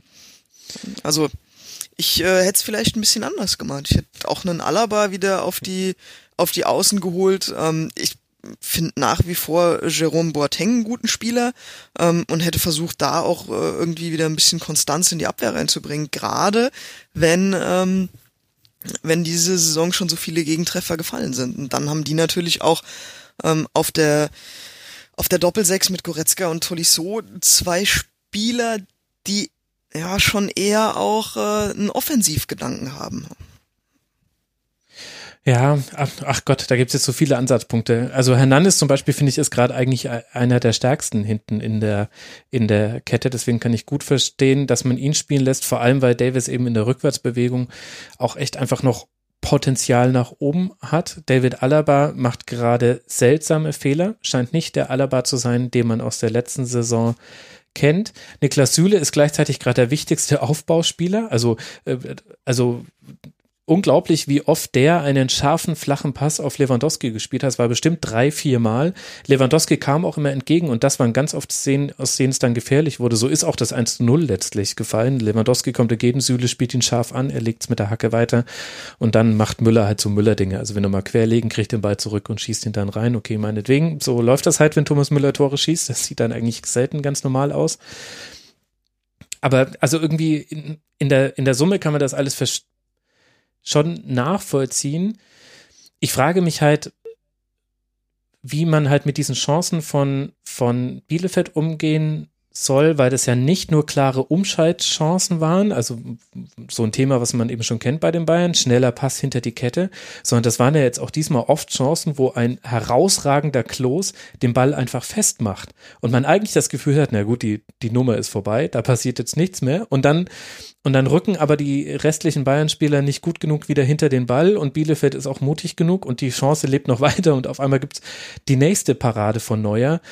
Das, das ist das, wo, wo ich tatsächlich eher so die Fragezeichen hatte, warum sowas so häufig derzeit bei Bayern passiert. Und wenn ich mir zum Beispiel Leipzig angucke, bei sowas, bei dem passiert sowas gar nicht. Also Leipzig spielt einen wahnsinnig stabilen Ball und Bayern nicht. Und das ist schon erstaunlich, finde ich. Es reicht immerhin noch, um vier Tore zu schießen. Ja, ähm. gut. Ja. Was ich ähm, bei Bayern insgesamt, also ich meine, ich bin jetzt also nicht so ganz verstehe oder verstanden habe, ist so ein bisschen, ähm, Tolisso war ja eigentlich schon, also gefühlt schon auch oft weggeschrieben, also dass der auch eigentlich gar nicht mehr bleiben soll und auch Javi Martinez war ja schon eigentlich in Bilbao. Ähm, das äh, finde ich interessant, dass sie denn doch jetzt irgendwie quasi jetzt ähm, weiter eine Rolle spielen. Wobei ich jetzt nicht so ganz genau mit äh, nachvollzogen habe und auch nicht nachgelesen habe, wie das jetzt in den letzten Wochen so dann sich ausgegangen ist. Aber es, klar, es ist auffällig, ist ein Spiel zu null. Das war das gegen Schalke, glaube ich, ne? Mhm. Und ähm, dass man dann das gegen Bielefeld ja eine unglaublich souveräne erste Halbzeit spielt und dann halt hinten raus so ähm, man so das Gefühl hatte als neutraler Beobachter, die werden doch jetzt wohl nicht, sie werden doch wohl nicht. Doch nicht schon wieder. ja. ja. Und ähm, das ist dann doch passiert. Ähm, ist irgendwie merkwürdig, weiß natürlich nicht bei Alaba, ist jetzt da diese ganze Geschichte mit dem, diesen Piranha-Berater, die er da hat und so, wie weit ist das noch, spielt das bei ihm noch eine gewisse Rolle und ähm, wie ähm, ist dann auch so der mentale Fokus in solchen Spielen, sag mal, wenn du dann 4-0 führst äh, gegen den Aufsteiger, und dich vorher in der Sporthalle umgezogen hast, ähm, wie, mit wie viel Ernsthaftigkeit gehst du dann halt noch in die letzten 45 Minuten, wenn du weißt, dass da jetzt in den nächsten Wochen äh, noch zig Spiele anstehen und keiner sich da jetzt natürlich auch verletzen will. Ich ist natürlich auch alles viel Ausreden, aber ich glaube, die Organisation, das war das, was Bayern letztes Jahr so ausgezeichnet hat, dieses teamtaktische Gesamtkonstrukt, was irgendwie unbesiegbar war, mhm. scheint jetzt so ein bisschen zumindest in den, in den Abläufen des hinteren Bereiches so ein bisschen zu bröckeln. Wenn man sich traut. Das ist halt auch immer so die Sache. Also ich gibt auch genug Mannschaften, die sich nicht trauen. Wenn man sich dann traut, ähm, ist natürlich auch die Frage in der Mute des, der Verzweiflung irgendwann zu aus Bielefeld Sicht, wobei auch der, der Coach gesagt hat, dass er schon noch das Gefühl hatte, als er dann noch mal offensiv wechselte, dass das durchaus, äh, dass dass äh, das nicht nach hinten losgehen wird, weil die Bayern nicht mehr so diesen diese Gefahr ausgestrahlt haben wie noch in den ersten 45 Minuten. Mhm. Das ist, ähm, ah, ich weiß es nicht. Also ich finde, also ich würde nicht alles mit, die haben das Spiel nach der 4-0-Führung dann schon abgeschenkt erklären, weil unter anderem diese Chance von Klos, wo Alaba einfach diesen Zweikampf verliert und dann Neuer alleine gegen Klos retten muss, das war beim Stand von 2 zu 0 nach einer halben Stunde. Gleichzeitig sind es auch individuelle Fehler, wo man dann auch nicht immer dann gleich das ganz große Taktikfass aufmachen muss. Aber ich finde halt schon interessant, dass äh, der, der, Zugriff oft fehlt für Bayern. Und in der ersten Halbzeit hat es Bayern noch ganz gut geschafft, so Ballbesitzphasen einzustreuen und auch mal so fast so wieder alte Ballbesitzphasen. Ich weiß nicht, ob es daran lag, dass Kimmich nicht äh, spielen konnte, weil äh, da die Familienplanung gerade sehr, sehr akut wird nach allem, was man liest, oder ob das generell war, weil Bielefeld so tief stand. Ich fand auch ein bisschen zu tief in der ersten Halbzeit. Da gab es mal so richtige Phasen, so wie früher. Bayern passt sich den Ball von Station 20, 21, 22, 23 und dann irgendwann generiert man dann den Abschluss. Aber das gab es in der zweiten Halbzeit gar nicht. Und ich, ich habe das Gefühl, das fehlt den Bayern in dieser Saison komplett weil das nämlich die Phasen sind, wo du dich in Anführungszeichen zurücklehnen kannst, ohne dich zurückzulehnen. Du hast den Ball, du lässt ihn durch deine Reihen laufen, du hast immer die Qualität, das machen zu können. Der Gegner muss hinterherhetzen und wenn der Gegner dann irgendwie aufreißt, dann, dann hast du ja die Qualität durchzustecken und daraus eine Chance zu kreieren. Und diese Phasen gab es auch in der zweiten Halbzeit, fand ich viel zu selten. Und das ist was, also so toll, dass mit Hans, Hansi Flick äh, geklappt hat nach dessen Amtsübernahme und so toll ein sehr, sehr gut ausgeführtes Pressing und Gegenpressing ist, glaube ich, dass du dieses andere Element schon auch brauchst, gerade eine Saison wie dieser. Und ich fand, das hat gegen Bielefeld gefehlt und eigentlich auch schon gegen andere Gegner, gegen Düren ehrlich gesagt auch schon in Teilen, wobei gut, komplett andere Mannschaft. Gegen die Hertha auch, gegen Dortmund im Supercup. Also es ist so ein bisschen das, das Thema, was sich durchzieht bei den Bayern in dieser Saison, ohne dass die jetzt grottenschlecht werden, das will ich ja damit nicht sagen. 17 erzielte Tore nach vier Spielen sind jetzt auch nicht so schlecht, ist mir schon alles klar. Aber finde ich interessant und bin mir gar nicht sicher, ob man da jetzt noch so die Spieler hat, die eigentlich noch dieses Spiel so aufziehen können. Weil Coman ist jetzt nicht einer, wo der Ball immer zurückkommt, wenn du ihn zu ihm spielst. Oder auch Thomas Müller, dem verspringt er mal. Serge Nabri auch nicht. Also, das ist schon, äh, also spannend, finde ich, was, was gerade bei Bayern passiert. Finde ich auch irgendwo. Ich habe allerdings auch schon ziemlich viel ja gelesen im Vorfeld der Saison, was äh, so diese Stimmung anging, dass dieses Jahr bei vielen Bayern-Fans scheinbar auch ähm, als so, ja, wenn wir schlagbar sind, dann dieses Jahr. Das habe ich relativ häufig von ähnlichen Leuten ähm, gelesen, dass es jetzt aufgrund dieser ganzen Belastung, Champions League-Finale und so diesen Zusatzturnieren, dass es, wenn, äh, wenn man quasi stolpert, dann dieses Jahr. Ähm, entweder waren das einfach nur Leute, die sich quasi so, so eine Ahnung hatten, zu sagen, okay, jetzt springe ich mal schnell auf den Zug drauf auf, jetzt könnte ich mit meiner Meinung mal recht haben. Aber ähm, dass da vielleicht schon der eine oder andere das auch vermutet hat, dass es jetzt ein bisschen bergab geht. Das heißt, bergab ist ja auch immer relativ. Aber ich gebe dir recht, dass diese, dieses, dieses Zirkulierende, das ähm, den Gegner sich zurechtlegende, dass das schon weniger wird. Das ist halt so die Frage, ähm, ob, äh, ja, ob, ob das Spielermaterial. Ich meine, natürlich so ein Thiago, der jetzt nicht mehr da ist, all solche Sachen, das ist natürlich schon, da muss man sich ja erstmal gucken, wie organisiert man das jetzt neu? Kann ein Tolisso diese Rolle ausfüllen? Wie kann ein, ein Mark Rocker, wie schnell ist der eine Hilfe oder kann das Spiel bereichern? Ähm, wenn ich jetzt nicht nah genug an dieser Mannschaft dran. Aber momentan reicht's halt noch, um vorne, also wie gesagt, Lewandowski und Müller, die, allein die individuelle Qualität und die die, den Lauf, den beide einfach haben, reicht ja momentan wahrscheinlich, um eben bei 15 von 18 anderen oder 17 anderen Bundesligisten den Stecker zu ziehen. Ähm, ist also die Frage, wie weit das jetzt in der Saison im Verlauf äh, reichen wird, um sich allein darauf zu verlassen, dass die beiden da vorne schon irgendwie ihre Show abziehen. Ich glaube aber auch, dass mit Kimmich tatsächlich wirklich ein wichtiger Bestandteil gefehlt hat, weil das ist der einzige, mhm. den ich da jetzt gesehen hätte, der nicht unbedingt als seine Primäraufgabe Torchancen kreieren äh, sieht. Und wenn du dir die Spieler, die in der Startelf waren, anschaust, ein Goretzka versucht immer offensiv zu denken, irgendeine Szene zu kreieren, um jemand anderen in, in Szene zu setzen. Mit äh, Gnabry, der Zug nach vorne, Coman genauso. Wenn die den Ball haben, da geht's nur in Gedanken darum, wie komme ich jetzt möglichst schnell vors Tor. Und da ist keiner im, im Kader gewesen oder in der Startformation gewesen, der äh, einen geordneten Spielaufbau als seine Primäraufgabe sehen würde. Ja, das stimmt natürlich. Und auf der anderen Seite muss man auch sagen, bei allem, was wir jetzt über Bayern sagen, geht dann vielleicht ein bisschen unter, dass Herr Bielefeld auch wirklich ein gutes Spiel gemacht hat. In der zweiten Halbzeit vor allem und äh, auch schon in einzelnen Szenen in der ersten Halbzeit. Also für mich stand man ein bisschen zu tief in der ersten Halbzeit. Das ist allerdings auch leicht gesagt. Äh, gegen, gegen Gegner wie Bayern. Aber ich finde, Bielefeld hat schon eigentlich auch eine sehr gute Partie gemacht. Also Ortega sichert, äh, dass, dass es nur in Anführungszeichen bei vier Gegentreffern bleibt. So ehrlich muss man auch sein. Also Bayern hatte noch mehr Chancen. Aber Doan, De Medina, äh, Klos habe ich ja vorhin schon äh, genannt die hatten auch wirklich gute Aktionen und haben sich vor allem auch nicht verunsichern lassen davon, dass man jetzt schon 0 zu 4 hinten liegt das finde ich war schon auch einfach eine, eine gute, sehr gute Leistung. Eine gute Leistung von Bielefeld, sehr gut, ist bei einem 1-4 dann vielleicht dann doch ein bisschen übertrieben, gebe ich zu.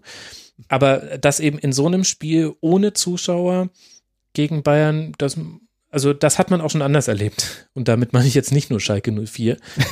ja, das, äh, das fand ich schon auch einfach einen guten Auftritt von Bielefeld. Das geht vielleicht dann auch so ein bisschen unter, wenn wir so viel an Bayern herummelken, was die Bayern-Fans sowieso wieder nicht gerne hören werden.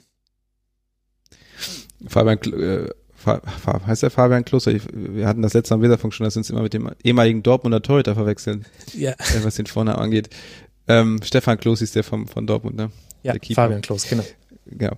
Ähm, das, ähm, hat das ja auch nochmal so gesagt, dass es für die natürlich ein, ein, extremer Nachteil ist, wenn du nach so vielen Jahren der Abstinenz äh, aus der Bundesliga und Bielefeld ist ja nun für, für Leute, die, sage ich mal, mit Fußball in den 80er, 90er Jahren sozialisiert worden sind, natürlich schon auch irgendwo ein, ein, kleiner, aber fester Bestandteil eben der Bundesliga und die Bielefelder Alm gehört auch irgendwie zum Pedigree der Bundesliga dazu. Und wenn dann endlich diese Rückkehr ansteht, die ja so auch keiner unbedingt vorhergesehen hat, weil jetzt irgendwie ein großer Investor auf einmal der Meinung war, so Bielefeld muss jetzt wieder. Ähm, dann, ja, natürlich in solchen Spielen dann das Publikum fehlt dann solchen Vereinen natürlich besonders stark. Ne? Also, und, äh, dafür ähm, haben sie schon die Spannung sehr gut hochgehalten. Es ist jetzt die Frage, ob man es mit Publikum wirklich offener hätte halten können, aber trotzdem ist natürlich dann, merkt man in solchen, solchen Situationen schon, dass die Pandemie natürlich dann solchen Vereinen auch nochmal besonders weh tut, nicht nur finanziell, sondern einfach auch, was, was diese Stimmung dann da angeht. Ich war selber mal äh, mit Bremen als, als Fan dazu Gast, äh, Pokal sind wir auch ausgeschieden. Es ist schon, wenn die äh, allem äh, da laut wird, ist schon, schon, schon ein nettes Stadion so. Und ich denke, das hätte auch nochmal einen Einfluss gehabt. Bei Bielefeld bin ich so insgesamt mal gespannt, wie lange die jetzt, sag ich mal, äh, diesen, sagen wir, das Level so hochhalten können. Das ist für mich so, so eine der Wackelkandidaten, weil ich da einfach nicht die, diese Qualität sehe, äh, wirklich 34 Spieltage so auf Augenhöhe zu bleiben und wenn dann irgendwann diese Euphorie Bundesliga verfliegt und man dann so in der Realität ankommt und dann mal zwei, drei, vier Spiele in Folge verloren hat, inwieweit man dann noch in der Lage ist, da wieder rauszukommen, finde ich interessant, wird man dann sehen, aber ich sehe da einfach im Gegensatz zu Stuttgart, wo ich deutlich mehr Spieler, habe ich ja vorhin schon gesagt, einfach mehr Bundesliga-Potenzial sehe, individuell. Das heißt ja nichts letztendlich, ne? Aber habe ich das Gefühl, dass Bielefeld da schon auch noch bedrohter ist dann letztendlich. Sie haben jetzt schon ihre vier Punkte, ja, aber das reicht ja in der Regel nicht. ähm, da muss man schon noch gucken. Ich meine, das ja. Gute ist ja, dass Bielefeld das selbst auch weiß. Also für Bielefeld wäre alles andere als der Abstieg eine Sensation. Und damit ist auch schon Relegation gemeint. Und das wissen alle in Bielefeld. Und deswegen kann man, ja, man spielt jetzt zum Beispiel gegen Wolfsburg und Dortmund. Kann sein, dass du da mit null Punkten rausgehst. Und wenn das wirklich sich so bestätigt, was sich gerade hinter Bielefeld abzeichnet, nämlich dass Schalke und Mainz 05 deutlich stabil, stabiler sprechen, spielen als unter ihren alten Trainern. Und der erste FC Köln hat ja auch immer gute Halbzeiten, dann kann es sein, dass du dich halt dann bald wieder in diesen Tabellenregionen wiederfindest. Da wird man aber nicht nervös werden. Ich finde, man muss aber auch aus solchen Spielen dann schon auch Dinge mitnehmen, an denen man arbeiten kann. Also zum Beispiel ist mir aufgefallen, dass das Bielefeld überhaupt keinen Druck auf die Flankengeber auf den Flügeln gemacht hat. Also auf den Flügeln waren die Abstände viel zu groß. Da war dann schon immer einer, aber der musste immer anlaufen. Deswegen konnten die Bayern ganz oft Flanken ohne Druck schlagen. Haben sie auch gemacht, 36 Flanken Da waren aber diesmal ganz, ganz viele gute mit dabei und die Strafraumbesetzung war sehr ordentlich bei Bayern. Also da waren ganz oft vier Spieler im gegnerischen Strafraum. Da kommt dann auch was aus diesen Flanken oft äh, häufig raus und vor allem, man wurde halt dazu eingeladen, weil eben die Räume da offen waren. Ich weiß nicht, ob der Plan war dann eben quasi, dass man es in der Mitte wegverteidigt. Gerade Pieper hatte auch, glaube ich, zehn klärende Aktionen oder so. Aber das ist zum Beispiel so eine Sache, wo ich mir sage, naja, als, als Bielefeld gegen Bayern, die mit einem Flügelfokus kommen, du spielst auch mit, mit einem 4-4-2 gegen den Ball, wo du eigentlich eine ganz gute Zuteilung auch hast. Der Außenverteidiger nimmt den Außenstürmer, der Mittelfeldspieler nimmt den Mittelfeldspieler des Gegners auf. Das heißt, du hast eigentlich eine schöne Pärchenbildung auf dem Flügel und das hat schlecht geklappt. Und das, das finde ich, sind schon so Sachen, wo Bielefeld dann sagen muss, naja, also klar, ist Bayern und war jetzt auch kein schlechtes Spiel, aber da gibt es schon noch, da gibt es Lernkurven, die noch, die noch vorhanden sind, finde ich. Ja, wäre auch irgendwie. Ähm. ja, ja, stimmt schon. Sie können nicht ausgelernt sein. Du hast schon recht. Also, jetzt dann in Wolfsburg und dann zu Hause gegen äh, Dortmund. Für die Bayern geht es jetzt weiter zu Hause gegen Atletico Madrid und dann kommt, zumindest früher war es mal das Atletico Deutschlands, jetzt heute würde ich es nicht mehr gelten lassen, die Eintracht aus äh, Frankfurt zu Bayern nach München. Das war der deutlichste Sieg, den wir an diesem Spieltag hatten, dieses 4 zu 1. Jetzt wird es dringend Zeit, dass wir uns wieder abkühlen, unsere erhitzten Gemüter mit einem der vielen 1 zu 1 Spiele dieses Spieltags. Lasst uns sprechen über Gladbach gegen Wolfsburg nach Toren von Jonas Hofmann per Elfmeter und Wout Weghorst kurz vor Schluss trennen sich die beiden mit 1 zu 1 und auch hier stellt sich die Frage, was nimmt man denn jetzt aus dieser Partie mit? Alex, welche Erkenntnisse hast du gewonnen? Dass man seinen Samstagabend deutlich besser verbringen kann, als sich das Spiel anzugucken. Das tut mir so leid. Dann hat man tatsächlich in seiner Planung ein bisschen was falsch gemacht. Sorry. Ähm, nee, ich hätte ja, also ist ja nicht so, dass ich mir nur angeguckt habe, weil ich heute, weil ich heute hier bin. Das ist ja schon, schon der Wochenendstandard. Ähm, tja, was, was nimmt man davon mit? Ähm, da fällt mir tatsächlich relativ, äh, relativ wenig zu ein. Also ich sehe Gladbach noch nicht auf dem Niveau, wo sie letztes Jahr waren, wo sie hm. teilweise echt, äh, ich will nicht sagen spektakulären Fußball gespielt haben, aber wirklich äh, auch einen, einen geilen Fußball gespielt haben. Da, da sind sie noch ein bisschen, bisschen weg. Ich glaube, das liegt auch viel daran, dass einfach ähm, ein Stindel noch nicht äh, auf seiner, auf seiner Top-Form ist. Ähm, weil da ein Dreh- und Angelpunkt momentan nicht, nicht so 100% fruchtet. Ähm, ja, Wolfsburg. Wolfsburg ist eigentlich ein bisschen ja, so ein bisschen im Niemandsland für mich verschwunden. Ne? Also da ist, da ist kaum was, was mich, was mich anzieht, überrascht, was ich äh, gut finde. Ähm, man weiß bei Wolfsburg, was man kriegt, um so zu sagen, oder? Ja, aber du kriegst halt auch kein Filetstück, ne? Ja, genau, genau. Also du weißt, was du kriegst. Das ist halt einfach ist immer das Gleiche. Sehr, sehr gutes genau. Umschalten, genau. sehr gutes gegen den Ball. Ja. Und in der Saison bisher nur unentschieden. Also kein Spektakel. Zwei Tore erzielt, zwei Tore kassiert. Immerhin jetzt doppelt so viele als vor dem äh, vierten Spieltag, aber. Mh. Ja, aber weiß ich auch nicht, woran das, woran das liegt, ne? Weil, also ähm, ein Weghorst, der ist eigentlich echt ein guter Knipser, den du da vorne drin hast. Mit äh, Gilavogi hast du auch jemanden, der das Spiel gut machen kannst. Ähm, du hast hinten eine Abwehrkette, die, die mittlerweile gut mit Ausnahme von Baku aber auch eingespielt ist, die gut steht. Mhm. Ähm, da, da sind schon Sachen, die ja, da, da geht mehr. Ja, ich weiß nicht, ob ich ihm damit Unrecht tue, aber für mich ist das äh, Glasner-Fußball. Jetzt in der zweiten Saison von Wolfsburg wäre ich so selbstbewusst, das zu sagen. Der hat halt einen Fokus auf Umschaltfußball. Der spielt auch gerne mal den langen Ball raus hinten von Castells, also zumindest wenn man angelaufen wird. Und das hat der Gladbach gemacht. Also Gladbach hat ja relativ hoch zugestellt die meiste Zeit. Und dann war halt im Grunde fast immer die Lösung, äh, auf Castells zurückzuspielen und der schlägt ihn dann lang Richtung Weghorst. Also ich finde, so spielerische Ansätze fehlen halt schon eine ganze Weile bei Wolfsburg. Das war auch in der letzten Saison, fand ich gegen manche Gegner schon deutlich das Problem, vor allem gegen die, die sich tief hinten reingestellt haben, aber den Spielaufbau ganz gut auf die Flügel gelenkt haben. Da ging halt dann, also Flanke, Flanke, Flanke ging dann und dann hat man auch manche der Spiele gewonnen. Aber arg viel mehr ging da nicht bei Wolfsburg. Und ich fand, das war das, die Sache, die Gladbach gut gemacht hat, war, dass man Wolfsburg halt auch einfach gar nicht jetzt so die Möglichkeiten gegeben hat, mal tiefen Ballbesitz zu haben, sondern das hat man ganz gut weggedrückt bekommen, dadurch, dass man früh draufgegangen ist oder dann gut stand in der eigenen Hälfte. Aber was halt Wolfsburg halt sehr gut kann, ist halt verteidigen. Also gegen Wolfsburg zu spielen ist auch wirklich unangenehm. Aber da gab es halt auch viele Szenen, wo ich bei Gladbach das Gefühl hatte, wenn man jetzt ein bisschen handlungsschneller oder ein bisschen mutiger gewesen wäre beim Ausspielen von Situationen, dann hätte man da noch mehr Chancen als in der ersten Halbzeit war ja Gladbach, fand ich, besser im Spiel als Wolfsburg, als man da herausgespielt hat. Und das musst du dann aber halt auch machen. Also du wirst halt gegen Wolfsburg nicht gewinnen können, wenn du, wenn du nicht mutig manchmal einfach den Steckpass spielst. Du musst einfach diese, diese Schnittstelle zwischen Brooks und Roussillon und die zwischen Lacroix und Baku, vor allem zwischen den beiden, beide noch nicht so eingespielt, die musst du halt einfach viel, viel mutiger noch attackieren. Und das hat man hin und wieder gemacht. Jonas Hofmann hatte da ja auch die eine Szene, wo er dann im Abseits stand. Wahrscheinlich war er froh, weil er hatte das schon wieder so halb vertändelt gegen Lacroix, diese Szene. Aber ich fand, das hat Gladbach ein bisschen zu wenig gemacht. Und wenn letztendlich auch Lacroix diesen, äh, diesen Fehler da hinten nicht macht, ist auch die Frage, ob das überhaupt, äh, ob die Gladbach überhaupt ein Tor schießen, hatte ich so das Gefühl. Also das war so die, die Situation der Elfmeter dann, äh, mhm. war so das, ähm, das hatte ich das Gefühl, wenn das, wenn der nicht gekommen wäre, dass es dann wirklich auch äh, Wolfsburg so ins Ziel gebracht hätte irgendwie.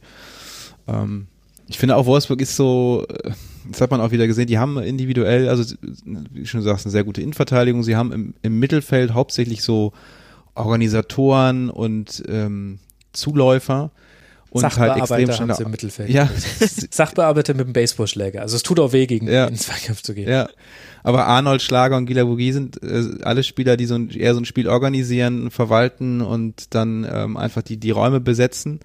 Und dann haben sie extrem schnelle Außenstürmer ähm, und eben halt in der Mitte mit, ähm, ja, mit Wechhorst und auch, auch Ginczek relativ ähm, robuste Mittelstürmer. Aber da fehlt so der, der Esprit irgendwie. Also das ist, ähm, genau, es, der lange Ball wird viel gemacht, über die Außen wird viel gespielt, umgeschalten, aber es ist so, es macht halt einfach äh, schon auch mal so Spaß, sich einen schönen Konter dann anzuschauen und einen schönen Umschaltmoment zu haben, aber so an sich fußballerisch passiert bei Wolfsburg einfach auch extrem wenig.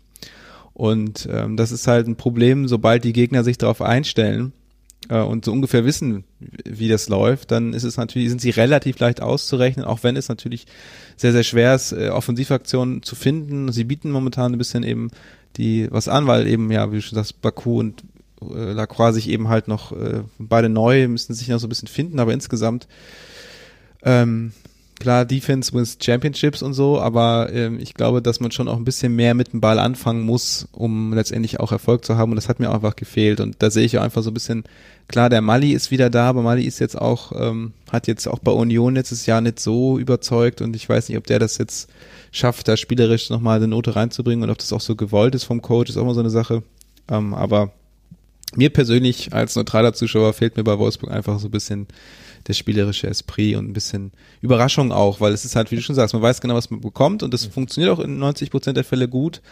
Aber für wirklich das Besondere und auch für den, für den wirklichen Erfolg hat man das Gefühl, fehlt einfach momentan noch so dieser X-Faktor.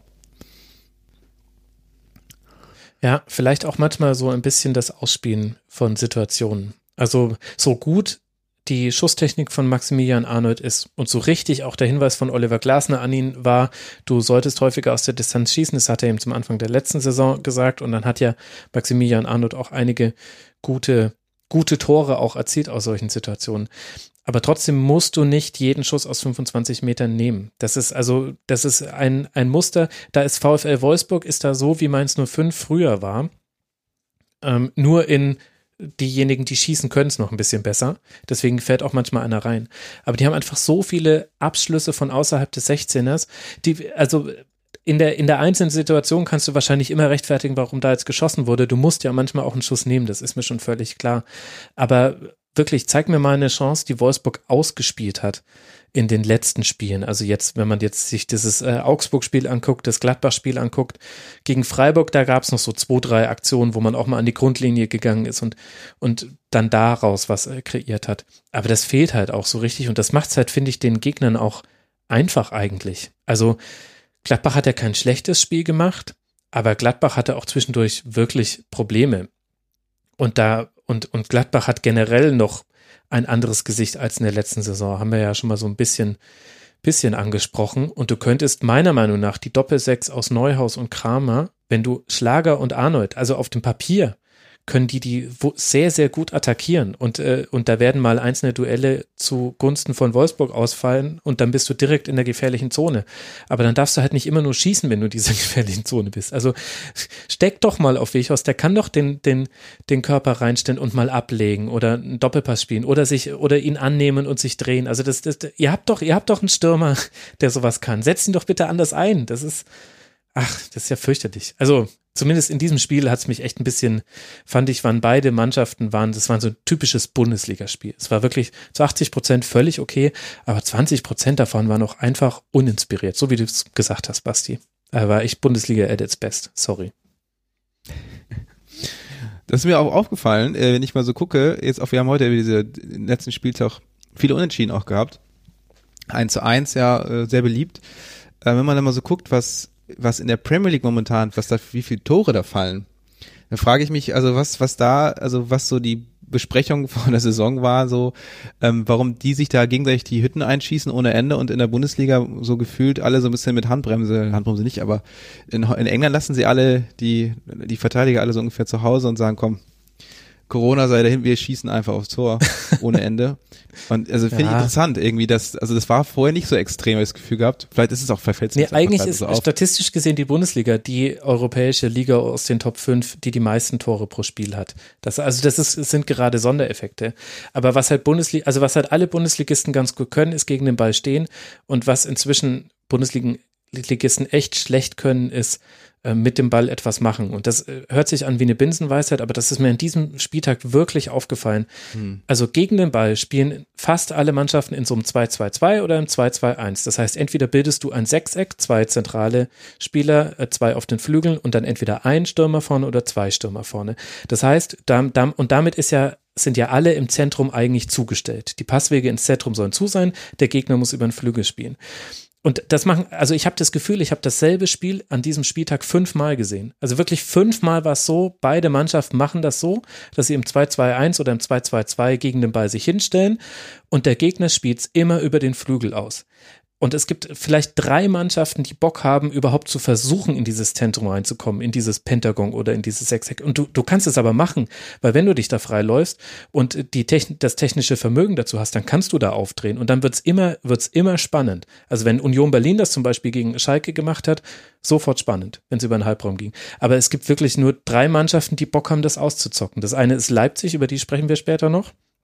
Die haben da richtig Bock drauf. Die fühlen sich von sowas, glaube ich, gerade eher angestachelt, wenn jemand mit so einem 0815 gegen den Ball kommt. Bayern, weil sie es halt können. Und ja, gut, das weiß ich gerade gar nicht, wen ich als dritten nennen wollen würde, weil. Bremen wahrscheinlich. Jetzt, ja, ja, genau. Entschuldigung. Da habe ich jetzt ein bisschen zu laut gelacht, gebe ich zu. Nee, aber äh, Hoffenheim vielleicht manchmal, naja, eigentlich, nee, eigentlich kann man gar nicht sagen, wer das, also so richtig gut, konsequent zockt es dann wirklich eigentlich ansonsten auch schon gar keiner mehr aus. Und deswegen sieht halt auch wirklich jedes Bundesligaspiel gerade gleich aus. Also das ist ja, das ist ja jetzt nicht nur, weil es viermal eins zu eins war, das hätte, hätte ich auch gesagt, wenn die Ergebnisse anders ausgefallen wären. Aber dieses Spiel Gladbach gegen Wolfsburg, das habe ich in meinem Leben bestimmt schon 30 Mal gesehen. Exakt dieses Spiel. Also. Vielleicht habe ich, naja gut, vielleicht ein bisschen zu viel Bundesliga gesehen. Alex, möchtest du noch was ergänzen oder sollen wir zum nächsten Spiel weitergehen? Wir können gerne zum nächsten Spiel weitergehen. Wobei, was mir, was mir echt gut gefallen hat, war die Bezeichnung der Sachbearbeiter. Das ist im Kopf hängen geblieben und auf jeden Fall verinnerlicht. Es passt nichts besser als, als der Begriff dazu. Gut, dann gehen wir weiter. Für Gladbach geht's jetzt dann nach Mailand gegen Inter und dann zu Hause, äh, nee, Entschuldigung, auswärts bei Mainz. Das sind die nächsten Gegner, überhaupt die nächsten Gegner von Gladbach. Inter, Mainz, Real Madrid, Raber Leipzig. Das ist doch eine schöne Reihe. Ähnlich illust nennt sich, liest sich die Gegnerreihe vom VfL Wolfsburg, Bielefeld, Hertha, Hoffenheim, Schalke. Da ist ja kein Europa Cup mehr, mit dabei. Wir haben das bereits thematisiert. So, wird allerhöchste Zeit, dass wir uns mit dem letzten 1 zu 1 dieses Spieltags befassen. Und dann haben wir sie aber auch alle hinter uns und wir sind damit angekommen beim Spiel zwischen dem SC Freiburg und Werder Bremen.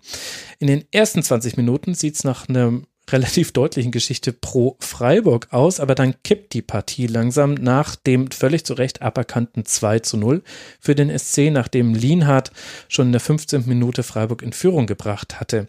Nach einem Fehler von tatsächlich Lienhardt kommt dann Bittenkurt auf der Gegenseite im Strafraum zu Fall und es gibt in der 24. Minute den Strafstoß für Fulkrug, den er auch verwandelt und das ist dann auch das Endergebnis. Und Basti, bevor wir gleich länger im Schwerpunkt über Werder sprechen, lass mal mit Freiburg anfangen. Wie hat dir denn der SC in dieser Partie gefallen? Ähm, schon auch äh, ganz gut. Aber wenn ich natürlich nur Augen für meine äh, Werderaner hatte, hat Freiburg das doch äh, sehr gut gemacht, die äh, das schlechte Werder-Spiel doch recht früh auch zu verstehen und das auch umzusetzen. Sie ähm, machen das wirklich sehr gut. Sie haben schaffen es unglaublich schnell, dann auch mit dem Ball in das gegnerische äh, Drittel zu kommen. Und ich fand auch dieses 2-0 war eigentlich typisch, ne? Also sie äh, schaffen ja. das dann halt auch mit zwei, drei kurzen Pellen ist dann Schmied auf einmal frei vom Torwart auf der, auf der linken Bremer Seite sozusagen. Der Innenverteidiger rückt raus und sie sehen sofort die Lücke. Schmied äh, rennt da rein, der direkte Pass kommt. Ich muss wirklich sagen, Schmied wie aus dem Fußballlehrbuch links angenommen, rechts geschossen. Ähm, und ähm, das fand ich eigentlich buchstäblich, oder beziehungsweise buchstäblich ist jetzt das falsche Wort, aber eben ähm, eigentlich doch bedeutend für das, was, was Freiburg eben dann doch auch kann. Und ähm, sie spielen das ziemlich unaufgeregt, ähm, klare Linie und da weiß jeder wirklich, äh, was zu tun ist. Das, was Freiburg sich halt einfach in diesem Spiel können sie sich gar nicht, klar, sie sind dann irgendwann so ein bisschen, haben sie Werder gerade auch anfangs der zweiten Halbzeit dann zu viel Raum gegeben auch. Aber insgesamt haben sie das eigentlich über 80 Minuten gut gemacht und hätten einfach letztendlich ihre Torchancen etwas effektiver nutzen müssen. Ihnen fehlte dann so ein bisschen der letzte Punch. Äh, sie hatten eigentlich die Möglichkeiten, dieses Spiel auch äh, für sich zu entscheiden und haben es halt nicht gemacht. Aber insgesamt muss man sagen, gefällt mir Freiburg schon schon wieder ganz gut. Die spielen schon wieder echt einen guten Ball und ähm, haben es Werder sehr, sehr schwer gemacht, beziehungsweise haben halt aber auch auf der anderen Seite die Räume, die Werder ihnen dann auch gegeben hat, dankend angenommen und haben das ganz gut bespielt. Und ich äh, war schon auch äh, deswegen auch vor dem Spiel sehr zurückhaltend, weil ich mir schon dachte, dass das ähm, das ähm, auch aus den drei Spielen vorher von Freiburg, die sind jetzt punktetechnisch vielleicht noch jetzt noch nicht unbedingt, dass sie da eine Wahnsinnsausbeute geholt haben, aber die haben schon wieder einen Ball, den man äh, den man gerne anguckt, einfach momentan am Fuß. Und das ist deswegen immer, ich glaube, für, für jede Mannschaft, ähm, auch wenn sie gegen Dortmund ziemlich unter die Räder gekommen sind, glaube ich, trotz alledem äh, eine Mannschaft, gegen die man ungern spielt, weil die einfach Fußball spielen können. Und ähm, Mhm. Sicherlich auch aus einer gewissen Passivität heraus, aber ähm, wenn sie dann vorne sind, ähm, auch ohne die großen individuellen Namen äh, trotzdem gefährlich sind. Man muss natürlich dazu sagen, das 1-0 war jetzt auch eher so eine Zufallsproduktion. Ne? Also der Höfer wollte eigentlich was ganz anderes machen. Ähm, schießt Höhler. letztendlich dann Linert an, äh, Höhler, Entschuldigung, äh, genau, an, an den Hack, an die Hacke von Lienhardt und äh, Ball fliegt dann rein, aber äh, muss halt auch diese Wachheit dann eben haben, die Situation auch im Falle von Lienhardt den Fuß dann nochmal hochzuziehen. Ähm, von daher ähm, muss man schon aus Freiburger Sicht, glaube ich, sagen, ist es schon auch, sind es zwei verlorene Punkte letztendlich, kann ich absolut nachvollziehen. Mhm. Ja, was ich interessant fand bei Freiburg war, also neben dem, dass man jetzt äh, dabei zusehen kann, wie Santa Maria da immer mehr seine Rolle findet und man zumindest nach dem, was man bisher sehen konnte, versteht man, warum Freiburg da so ins finanzielle Risiko gegangen ist, diesen Spieler zu holen. Ich fand, äh, Freiburg hat halt also den Flügel vor allem in der zweiten Halbzeit sehr gut bespielt. Da hat äh, trotz Umstellung war da den Zugriff oft nicht gehabt. Also gerade Christian Günther, und das weiß man ja, also Christian Günther und Philipp Kostic, das sind die beiden, auf die du aufpassen musst, wenn du Rechtsverteidiger bist in der Bundesliga, sorry. Und und der hatte da schon wieder so viele Aktionen, dass man sich gewundert hat, okay, gut, also welches Memo habt ihr nicht bekommen? Aber es ist halt auch schwierig. Also ich möchte es auch nicht kleinreden. Aber was Freiburg wirklich, fand ich vor allem in der ersten Halbzeit richtig gut gemacht hat, war den Halbraum und auch direkt die, die Zone vorm, vorm Strafraum zu bespielen. Also Eckestein hat da kein schlechtes Spiel gemacht, aber stand oft ziemlich alleine und äh, hat dann Unterstützung gebraucht, äh, zum Teil in zwei Situationen sogar aus der aus der letzten Kette heraus. Das war dann richtig gefährlich. Da musste ich, glaube, Friedel ist da rausgerückt. Und ähm, hinter ihm war dann natürlich ein großer Raum offen. Ist aber beide Male gut gegangen, wenn ich mich gerade richtig erinnere. Aber das hat Freiburg nicht nur gut bespielt, sondern die waren auch unglaublich passsicher, fand ich, in dieser Zone. Also ich hatte mir das noch aufgeschrieben wahnsinnige Ballsicherheit in Zone 14, also das ist eben die Zone vor dem gegnerischen Strafraum. Und jetzt habe ich es mir gerade nochmal bei Between the Posts angeguckt. Von 29 Pässen in der Zone 14 hat äh, hat Freiburg 22 an den Mann gebracht. Zwar viele auf die Flügel, also viel quer auch, aber das sind eigentlich normalerweise äh, Zonen, da geht gar nichts mehr. Und in den Halbräumen hat, hat Freiburg insgesamt 64 Pässe gespielt. Das sind eigentlich Werte, die so Dortmund und Bayern haben. Also die, in diesem Raum war Freiburg unglaublich präsent. Da ist nicht immer gleich alles gefährlich draus geworden. Aber da fand ich, also wenn du sagst, Werder hat Räume angeboten, finde ich, sind das vor allem diese Räume gewesen. Und in der ersten Halbzeit hat es Freiburg sehr gut bespielt. Und in der zweiten Halbzeit dann viel mehr über den Flügel, da war es eher so ein klassisches Freiburg-Spiel. Da ging mehr, aber zum Spiel gehört ja auch, dass auch Werder sehr gute Chancen hatte. Und das finde ich ist dann ist dann das, wo man dann in der Gesamtbetrachtung dann auch Florian Kofeld recht, geben kann, wenn wir uns den O-Ton anhören, nochmal aus dem Intro, dass man sagen kann, ja, dann geht halt irgendwie das 1 zu 1 auch in Ordnung. Ich weiß nicht, Alex, äh, du als neutrale Sicht, bevor, Basti gibt da natürlich recht, klar. Basti, Basti hätte ein 4-0 wahrscheinlich äh, gerechtfertigt bekommen. Aber Werder hatte ja auch seine Möglichkeiten hat es, aber mir hat insgesamt das Freiburger Spiel halt auch einfach besser gefallen, weil, was du gerade eben gesagt hast mit dem Passspiel, das mir besonders bei Freiburg oder in dem Spiel aufgefallen, Freiburg hat halt versucht auch den Pass mal direkt zu spielen, ne? Also nicht erst noch anzunehmen und weiter. Und das macht Bremen einfach konstant. Also da gibt's kaum jemanden, der mit dem ersten Kontakt auch wieder einen Pass spielt, um das Spiel mal schnell zu machen, um den, den Raum auch schnell zu nutzen, weil dadurch kommt auch ein bisschen Geschwindigkeit ins Spiel. Und da wird halt immer der Ball erst nochmal angenommen, auf den anderen Fuß gelegt, weitergepasst. Und dadurch verlierst du Zeit. Ähm, und das macht für mich so ein Spiel unattraktiv und deswegen hat's mir bei Freiburg einfach besser gefallen. Ähm, ja, von daher hätte ich da die drei Punkte eher gesehen, aber unterm Strich, glaube ich, äh, geht es schon, schon in Ordnung von dem, was beide Mannschaften dann am Ende auch, äh, auch an Leistung gebracht haben. Ja, das ist äh, mit diesem Direktspiel, das ist tatsächlich ein großes Problem und ähm, um das vielleicht mal so, müssen wir natürlich von Anfang anfangen. Idee von Kofeld war ja zumindest, so hat man das Gefühl gehabt am Anfang, dass man mit Voltemade, Sargent und äh, Füllkrug drei recht äh, große Spieler hatte vorne, die dann sich bei eigenem Ballbesitz äh, quasi vorne zu zweit positioniert haben mit einem Spieler dahinter, der quasi auf die zweiten Bälle dann gehen sollte, mhm. was halt einfach gar nicht funktioniert hat und man dann halt irgendwie dieses Loch im Mittelfeld hatte, wo nur Eggestein letztendlich war, Bomb und äh, Bittenkur sind dann auch meistens hinterhergeschoben, dann ist der zweite Ball weg gewesen und dann war Freiburg schon wieder Richtung Bremer Tor unterwegs. Und bis dann Bittenkurt und ein Bomb sozusagen wieder zurück waren, konnte Freiburg sich da vor dem gegnerischen 16er das so ein bisschen zurechtschieben schon. Und ähm, Bomb macht das eigentlich ganz gut. Der hat, äh, ist ja dafür, dass es jetzt ja seine ersten Einzel der Bundesliga sind, finde ich, ist er ganz gut auch am Mann. Aber Bittenkurt ist auch jemand, der natürlich immer in die Zweikämpfe reinfliegt, wie so ein Bekloppter, der aber ja selten Dinge, sag ich mal, abläuft oder zustellt, sondern der geht einfach dann in die Horizontale und äh, grätscht den Gegner um. Das ist so die, die seine Art und Weise. Das ist jetzt nicht so, nicht so produktiv. Und dieses Problem mit diesen zweiten Bällen, Voltemade war halt total raus im ganzen Spiel. Er hatte so zwei Situationen, wo er einen guten Ball bekommen hat, den er dann einfach wirklich total verstolpert hat oder wo mit Ansage schon zehn Meter hinter ihm der Freiburger zur Grätsche angesetzt hat und er das irgendwie nicht wahrgenommen hat und dann den Ball wieder verloren hat und so. Mm, aber dieses Konzept der zweiten Bälle überhaupt nicht funktioniert. Freiburg hatte unglaublich viel Ballbesitz, was jetzt nicht unbedingt immer so äh, negativ ist, weil wer da jetzt ja mit eigenem Ballbesitz auch nicht so viel anfangen kann, sag ich mal. Aber ähm, das hat mich schon extrem genervt, dass man vorne diese irgendwie immer diese langen Bälle hinten raus egal von wem, egal wo, und dann sind die aber vorne, hat die halt keiner festmachen können. Und dann ging die Rutsche wieder zurück. Und äh, das ist, und das ist das, was dann in der zweiten Halbzeit besser wurde. Und vor allen Dingen durch Möwald, weil Möwald war der erste Spieler, das finde ich ganz gut, das ist auch der erste Spieler im Werder Aufbau, der Bälle direkt gespielt hat.